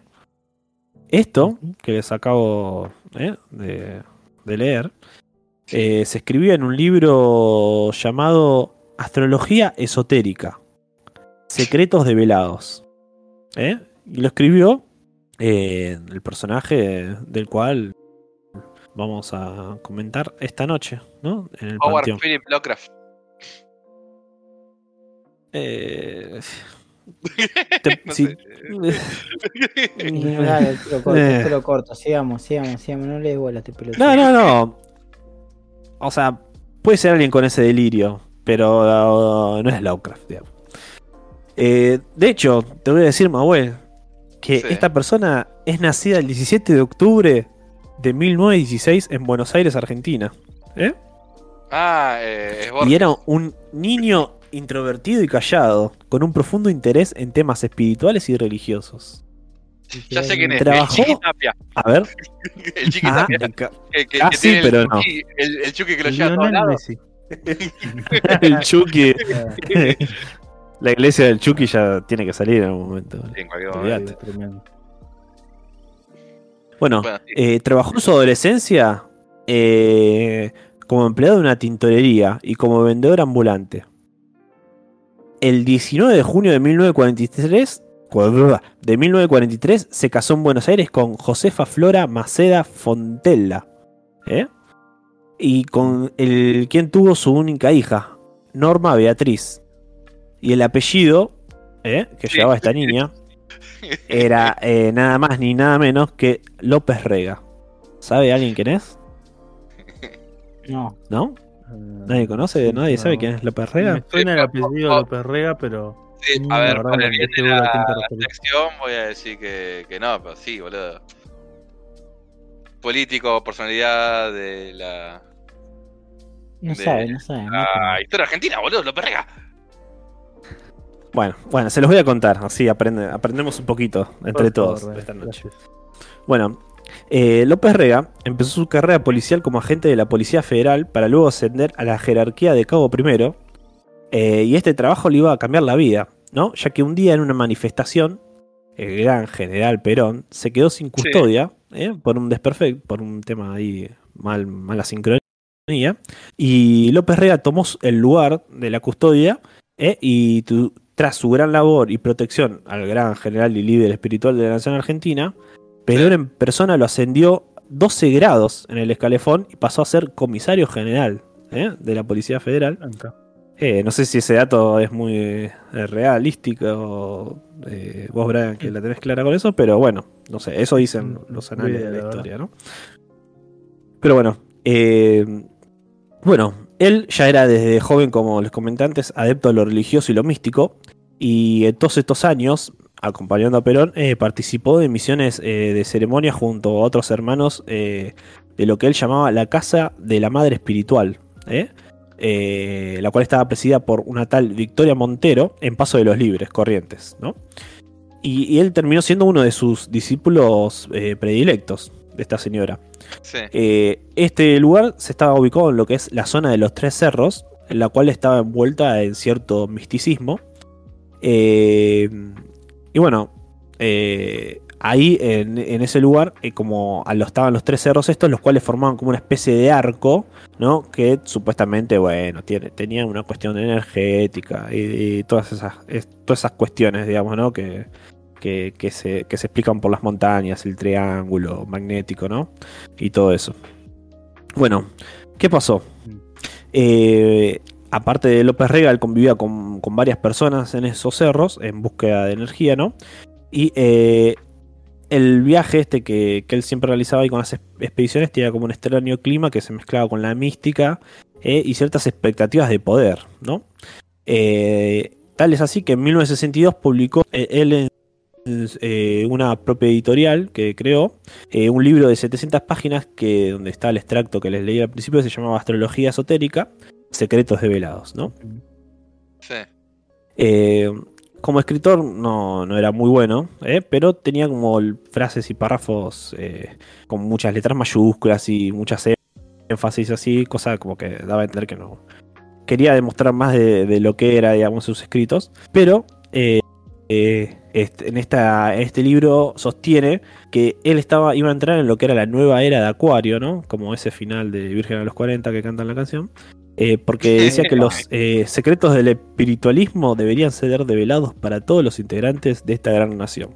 ¿no? ¿Qué pasa? Eh, Perón, por esos años, en el 65, eh, ya estaba con María, con María Estela Martínez, ¿no? De Perón. Eh, y él empezó a afianzarse en una gran relación con ella eh, a través de lo que es el espiritismo, ¿no? Eh, y bueno, en esa época Perón tuvo que irse a lo que era el exilio, digamos, forzado, a Puerta de Hierro.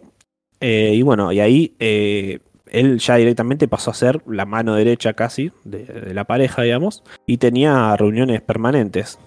Eh, terminó siendo como un delegado de Perón y empezar a manejar ciertos, ciertos negocios, ciertas cuestiones políticas de- desde allá, digamos.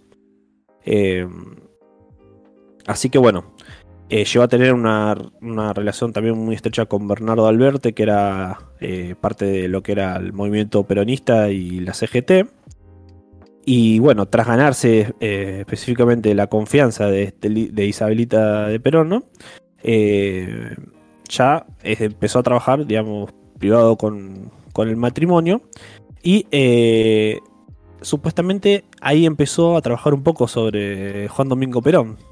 en el cual López Rega se atribuye de, de curarle mágicamente, por ejemplo, a, achaques ya de, de la vejez que tenía, ¿no? Le, estaba, le Sí. hacía como predicciones, le decía que era un adivino y amo del universo, ¿no? Y dicen que Perón se divertía bastante con estas cuestiones. Eh, pero bueno, se terminó convirtiendo, eh, convirtiendo en una figura medio imprescindible a su costado. De hecho, dicen que ahí en la mansión de Puerta de Hierro ocurrían cosas bastante raras. Eh, había muchos ritos espiritistas y demás, porque bueno, lo que querían hacer eh, era volver al poder, digamos. Pero de hecho, se dice que el cuerpo de Vita, en el año 71, que fue devuelto, digamos, Eh, decían que Roper Rega hacía como ejercicios sobre el cuerpo de Vita, ¿no? En una de, las camas de los dormitorios. Y hacían como medias, ciertas meditaciones con cruces y demás, ¿no? Cuestiones muy, muy raras. Porque, ¿qué pasa? En ese año, en el 70, el- luego en dos años, en el 73, eh, Cámpora, ¿no? Iba a triunfar. eh, porque, bueno, eh, era la mano que tenía, la tarjeta, la, la carta que tenía jugada Perón. Y bueno, ahí obviamente luego ya, ya estaba el tema de que, de que Perón iba a volver- poder volver a Argentina una vez que ganaba el Partido Justicialista y demás, ¿no? De hecho, Perón lo envía a López Rega a ocupar lo que era la cartera de bienestar social, digamos. Eh, de la cual, en- desde esa especie de ministerio o algo así, se empezó a poner a las medidas de elementos más afines a, a la izquierda, ¿no? Sí. Pero bueno, eh, ustedes dirán, bueno, ¿y dónde está lo interesante de todo esto? Y bueno, vamos, vamos a eso, que es que bueno, ya posicionado con el apoyo de Perón, eh, López Rega empezó a codearse con las esferas más poderosas del país y también con las más esferas más oscuras, digamos. Eh, ¿Qué pasa? López Rega empezó a fundar y a, y a congregarse en lo que era la Logia Masónica Irregular Propaganda DIU, en las cuales, cuyos miembros también se encontraba el presidente provisional eh, Raúl Aberlastrini, eh, como así también el almirante Macera, eh, conocido Sí. seguramente por todos ustedes en la época de la dictadura, Sí. uno de los comandantes que luego terminó derrocando a Isabelita Perón. Así que ahí ven un poco como bajo, bajo todo el gobierno, cómo ya se iba entretejiendo todo lo que iba a suceder luego. En el junio del 73, cuando Perón ya pudo regresar al país, al país eh, López Rega fue uno de los integrantes del comité organizador, eh, por lo cual eh, se le consideró un instigador de la emboscada ¿no? Que, que tuvo la, la, la brutal masacre de Seiza cuando llegó Perón, que no sé si, si ustedes saben que bueno, cuando volvió Perón de, de España fue como todo un tema, ¿no? Cuando llegó a Ezeiza, sí. hubo corridas, hubo muertos, fue bastante eh, Claro. calamitoso toda esa cosa. Claro, porque estaban. Y bueno, era obviamente López Rega se dice que mandó a fusilar a varias columnas de montoneros que estaban tratando de, de llegar al palco, digamos, donde, donde se recibía. Eh, bueno, ¿qué pasa? Se dice que esta.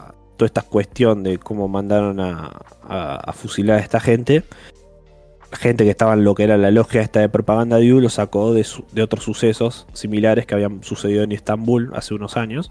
Entonces como que ya habían preparado todo eso internamente de- desde dentro de la logia para, para, llevarlo a la práctica, digamos, porque ellos querían que con eso iban a enca- a encauzar su poder, digamos. Eh, el esoterismo, ¿no? Lo perreísta, podríamos decir, eh, fue la manera del ascenso a su poder, digamos.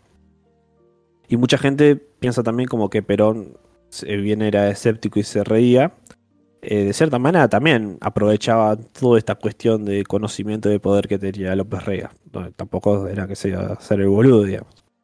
Eh, porque bueno, él se nutría un poco de todas estas cuestiones, esta, esta- no sé si brujerías o, o o cosas, pero bueno, manejaba cierto poder ya que le, le interesaba, digamos. Y sí, Eh, estoy acá haciendo un par de, de notas que voy a decir cuando Reo termine porque no quiero interrumpir. Ah, está bien, está bien. Pero bueno, eh, esto no iba a quedar acá. En septiembre Perón iba a llegar al poder, obviamente con Isabelita. Y López Rega ya empezaba a ponerse un poquito más oscuro en sus tareas. eh, ya que, bueno, estuvo trabajando un poco en lo que se dice que fue el asesinato de Rucci, el líder de la CGT, ¿no? Sí. El cual el mismo López Rega nombró como personalidades políticas que deberían ser objeto de la depuración de la infiltración marxista, ¿no? De las cuales iban a ser perseguidas por el gobierno por una fuerza parapolicial, como todos ya la conocen, que es la famosa y nefasta AAA, ¿no? La exactamente. Eh, que bueno, que si vamos a la AAA, si lo piensan un poco, justamente eran tres triángulos, como la composición de los cerros en el paso de los libres, ¿no? Eh, y hay una relación directa entre los triángulos eh, y el número 27, del cual López Rega era muy fanático. Porque dicen que los miembros de la casa explicaban que 3 veces 3 es la perfección, que significa 9, y 9 es el número de Dios. y que tiene y que ver no el, es- el 3 y el 9 y Claro. el 27. Ah, no, sí, 9, 3 veces 9, 27. Ah, está bien, es. Y bueno, Sí, sí. Abuel do math. No, Claro, bueno, el- el 9 Sí, el no manda. 3 y todo se vuelve circular. Claro, es como una cuestión. Bueno, el 9 es circular como los urobros, ¿no? La serpiente que se mueve de Sí. su propia cola, ¿no? Que se come mismo. Como de la cultura egipcia, digamos. Y bueno, y esto que figura como una especie de, purificación, el, el ciclo de la vida y la muerte, ¿no? También se podría decir. Sí. Y bueno, ¿qué pasa? López Rega tenía como estandarte eso. ¿Qué había que hacer? Había que exterminar todo para que se purifique la nación, básicamente. Era su pensamiento, digamos. Eh, era como un recrear el mundo nuevamente, digamos. El tercer Era impacto, como- al final de Evangelion. Eh, Y podríamos decir, podríamos decir que sí. Ponele que sí.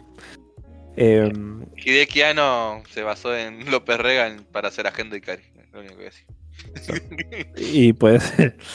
Bueno, una noche, en un rincón de la habitación, eh, el- Sabelita, ¿no? Eh, La vicepresidenta de ese momento de Perón, lo observaba inmóvil. En ese momento entró el brujo, como le decía a López Rega, a los gritos, empujando a los médicos, y decía: El general ya murió una vez y lo pude resucitar, dijo López Rega. ¿Eh? Agarró el cuerpo de Perón por los tobillos, cerró los ojos y empezó a gritar: Mi faraón, no se vaya, mi faraón. Y sacudía el carabe de Perón, como en una película de los tres chiflados. ¿eh? Acotan acá en unas lecturas. Delante de los estupefactos médicos, secretarias y enfermeras. Despierte, mi faraón, yo lo puedo rescatar, decía él. Eh, lamentablemente, luego de varios minutos de gritos y demás pases mágicos, eh, López Rega se rindió y Perón, obviamente, eh, no resucitó, ¿no? Eh, y bueno, dos horas después, el brujo López Rega comunicaba la muerte de Perón a la población por la TV Pública Nacional y por la radio, ¿no? Así que Isabelita quedaba como presidenta, digamos. ¿Y qué pasó ahí? Obviamente ya Isabelita estaba muy manejada por López Rega. Entonces se dice que en el país en ese momento era como una presidenta medio de marioneta y en realidad el que manejaba ahí atrás era él, digamos, el brujo. Eh, así que dice que hasta él la maltrataba, dice que hasta la pegaba, le hacía como una especie de ritos para que ella obtuviera más poder antes de, de salir a dar, eh, no sé, tipo discursos y demás, ¿no? Que le, Retos. que le enseñaba qué palabras tenía que decir, ¿no?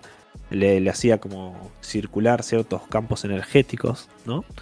Eh, pero bueno, ¿qué pasa? Ya estaba como en- enloquecido de poder, dice que lo, lo, lo comparaban un poco con, con Rasputín, ¿no? Eh, aquel sal ruso, ¿no? Eh, pero bueno, eh, otro dato interesante también dice que eh, en ese momento empezó a tener relaciones con Isabelita, está el rumor, eh, y dicen que Isabelita está impresionada porque López Rea poseía un pene de dimensiones bastante monstruosas, ¿eh? Dicen, ¿eh? Dicen Eh, era el memorias, ¿eh? brujo, eh, tenía terrible pito, era Gerald de eh. Claro. Aparte decía que ahí por ahí canalizaba las energías. Decía que podían canalizar las tentaciones de la carne a través de su cuerpo, ¿no? ¿Eh? Eh, así que bueno.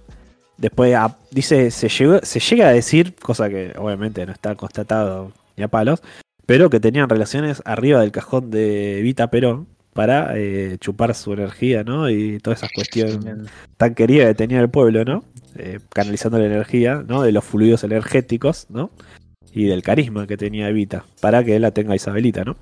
Sí. Pero bueno, eh, ya obviamente todas estas conspiraciones de las logias intelectuales y todas esas cuestiones ya, ya se estaban exorbitando, digamos. Eh, entonces ya directamente él eh, se dirige al Ministerio de Bienestar Social eh, y dicen que de una manera u otra él empieza a formar un nuevo gobierno, ¿no? Y elige al, como ministro de Economía un gran amigo suyo, de ideas un poco extremistas también, llamado eh, ingeniero Celestino Rodrigo, eh, autor del eh, famoso Rodrigazo, digamos, que en estos días estuvo de, de eco en La Nación, porque bueno, que lo que hizo Celestino Rodrigo fue una devaluación zarpadísima del peso, ¿no? Que, que aniquiló casi todo el poder económico de la nación. Eh, y bueno, y eso dicen que para muchos historiadores eso fue el, principio del fin del, desastre económico argentino que vivimos hasta hoy en día, digamos, el, famoso Rodrigazo, digamos. Eh, ¿Qué pasa? Esta situación eh, enfurece a la gente, la gente sale a la calle, López apare- aprovecha esta circunstancia y le pide a los militares que salgan a la calle. Obviamente, ¿qué pasa? Golpe de Estado, ¿no? Eh, los militares toman el poder y López Rega, de brujo, eh, aprovecha y se va de viajecito a Estados Unidos, digamos, ¿no? Eh, sí, ya que estaba, dijo, bueno, me voy, no quiero estar acá en Quilombo, ya cumplí mi misión, de cierta manera, digamos. Eh, ahora los militares se van a encargar de, de avanzar con esta. Así que él se va tranqui eh, a Miami a disfrutar de la playita y todo. Pero bueno, ¿qué pasó? Por suerte en, en algún momento terminó la dictadura, ¿no? Volvió la, volvió la democracia en Argentina y en el año 1986 eh, un juez emitió una orden de arresto ¿no? contra López Rega. Eh, y bueno, le piden la extradición ¿no? por fraude, conspiración, malversación, falsificación y robo a la patria. ¿no? Eh, el 13 de marzo del 86 es detenido por el FBI en el aeropuerto internacional de Miami cuando regresaba de un viajecito a las Bahamas. ¿eh? Tranquilo el tipo. Y bueno, ahí obviamente se, se entregó. Y eh, bueno, lamentablemente murió en prisión preventiva, eh, tranqui, a los 72 años, el 9 de junio de 1989, mientras esperaba su condena. Así que ni siquiera pudo ser eh, condenado en Argentina eh, por todas estas locuras que hizo, que bueno, condenó lamentablemente a, a nuestro hermoso país por varios años de mierda, de muchas muertes y cuestiones, porque por ser un loquito de mierda eh, que le pintó hacerse el energético, el brujito y toda la bola. AO. Así que bueno, interesante personaje nefasto de la historia argentina, pero está bueno, está bueno recordarlo también, ¿no? Tenerlo presente sí. para no hacer el mismo error. El, el Behind the Scenes de. ¿Eh? Parte eh, voy a tomar un vasito más, pum, devaluaste el país. Claro. Y sí, de, de hecho en la, en la película El secreto de sus ojos, que era conocida, bastante conocida, ¿no? Sí. Eh, el asesinato que ocurre de, la muchacha, ¿no? Que pasa en el año 75 76 por ahí creo. Sí. Eh, bueno, alguien de los que va y mata a esa piba cuando el chaboncito ese que es medio loquito es parte del Ministerio de Bienestar Social, que era parte del- de, de la gente que trabaja con López Rega. Ah, mira, Así esta- hay una relación, por si la tenía. Y nada, después todos estos libros, el libro que le comenté y todo eso está online, si lo quieren leer y quieren faquearse la cabeza para ver las pelotudeces eh, astrológicas que decía este muchacho. Y eh, si googlean un poco de López Rega y demás, eh, van a encontrar muchas cosas más. Yo hice un resumen nivel 5, pero Sí. hay cada cosa tan turbia boludo, que hacía el chabón con tal de tener poder y, y querer hacer esa limpieza de- del reinicio del país, como decía, que da miedo Era posta. El era impacto. como un Baris. Y sí, manejaba por atrás. Básicamente dos presidencias enteras las manejó por atrás. Mm. Eh, Se volaban la patineta Silver Surfer, me dijeron. Pero bueno, esas son pequeñeces. Eh, No, en- en- más, muy interesante tu sección radio. no sé si- En mis anotaciones tenía que entre nada, eh, todo el misticismo este y el personaje del segundo informe, nunca me había parado a pensar todo el misticismo alrededor del peronismo, el otro con el Mm. comunismo intergaláctico que, que le quiso llevar la propuesta a Perón y este con el, eh, la parte más esotérica. Y con eso de que como que quedó ahí porque al principio lo hacía reír a Perón y, y quedó, me hizo acordar a cierto personaje Sí. que me odiaba, me, odiaba, me odiaba cierto videoclub a la noche y quedó también. Eh, y era tipo, no, ¿para qué lo vaya? Y sí. Me- nada, Es que la eh, gente la, la mayoría de las veces te entra por el chistecito, por la buena onda, pero después, viste, cuando lo empiezas a conocer, te das cuenta que es tremendo chamán, viste, del inframundo. Bueno, porque yo conociera del cielo, no era el inframundo. compadre. Obvio. digo, digo, eh, que cierta persona pudo haber conocido en cierto videoclub que ciertamente trabajaba. Eh, y nada, Pero bueno, eh, eso. me- espero que les haya gustado y, y hayan aprendido un poco más también de la historia argentina. Muy interesante también, aunque no parezca a veces. Muy interesante, como siempre. Sí, algo se aprendió. Yo, yo tenía, sí, Bueno. igual, lo de López Rega, pero no tenía toda la parte mística. de toda la parte Mm. esotérica. Claro. Un ente absorbente de energía mística. Ah, aparte, si le ve- ven fotos del chabón, es bastante turbina ya, hasta de cara, boludo. Sí. Pero bueno. Eh, pero siempre ves fotos en blanco y negro así medio sacadas. Ay, Mochi, querés No, pero, o sea. No, no, pero para mí es como una especie no. de un caníbal no. en ese Ay. tipo de fotos en general, digo. Es una cuestión que encuentro yo medio falopa. Sí, pero justo la encontré como estamos hablando de. No, no, la verdad. No, bueno, así queda disculpa mal. que esto me haya servido para triggería, etc. Ah, En fin. Este. Siendo ya. La. Faltan cuatro para las tres. Creo que es un buen momento para tomarnos dos minutos y despedirnos de toda la gente que nos escucha. Que vos mañana tenés que ir a salir testigo de un Mm. pensamiento gay, una cosa así. Algo así, sí. Así que saludos Eh, a capítulo saludos a 61. Nachito. 31, boludo. Estamos a 3 de la Nintendo Tremendo. 64. Vamos. ¿Qué Vamos. más? ¿Qué más bonito que, que es 64, boludo? A ver, me Eh, estoy dale, yendo a averiguar dale. qué significa el 61. ¿Eh? A ver. Vamos a ver. ¿Qué significa el quinera. 61? Radio, comentanos un poco. Eh, esto es- El número Ya me 61 es una mezcla de vibraciones y energías de los números 6 y 1, digo, obviamente. El número 6 Sí. simboliza el hogar, la familia y, los pro- y lo que provee, así como los aspectos materiales de la vida. Este número también simboliza la estabilidad y la responsabilidad. El número 1 significa nuevos comienzos, éxito, iniciativa, eh, la de Q Podcast, ambición, liderazgo eh, y creación de su propia realidad. Y, sí. Así que dicen que el Claro. 61, en síntesis, eh, simboliza la familia. Claro, ¿Sabes qué la- pasa? Simboliza la 61 familia y la introspección, dice. 61 significado y la realidad que tengo que poner 61 quinela. Y el 61 en la quinela es la escopeta, ¿eh? Groovy. Oh. Eh, Headstone, ¿eh? Escopeta, perro.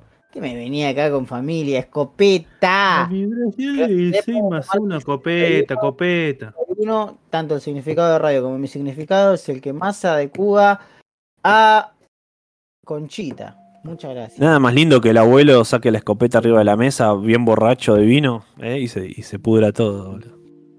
Y que sí. se pudra todo. Sí, pasó una vez. Mi, viejo a fin de año siempre tiraba un par de tiros al piso.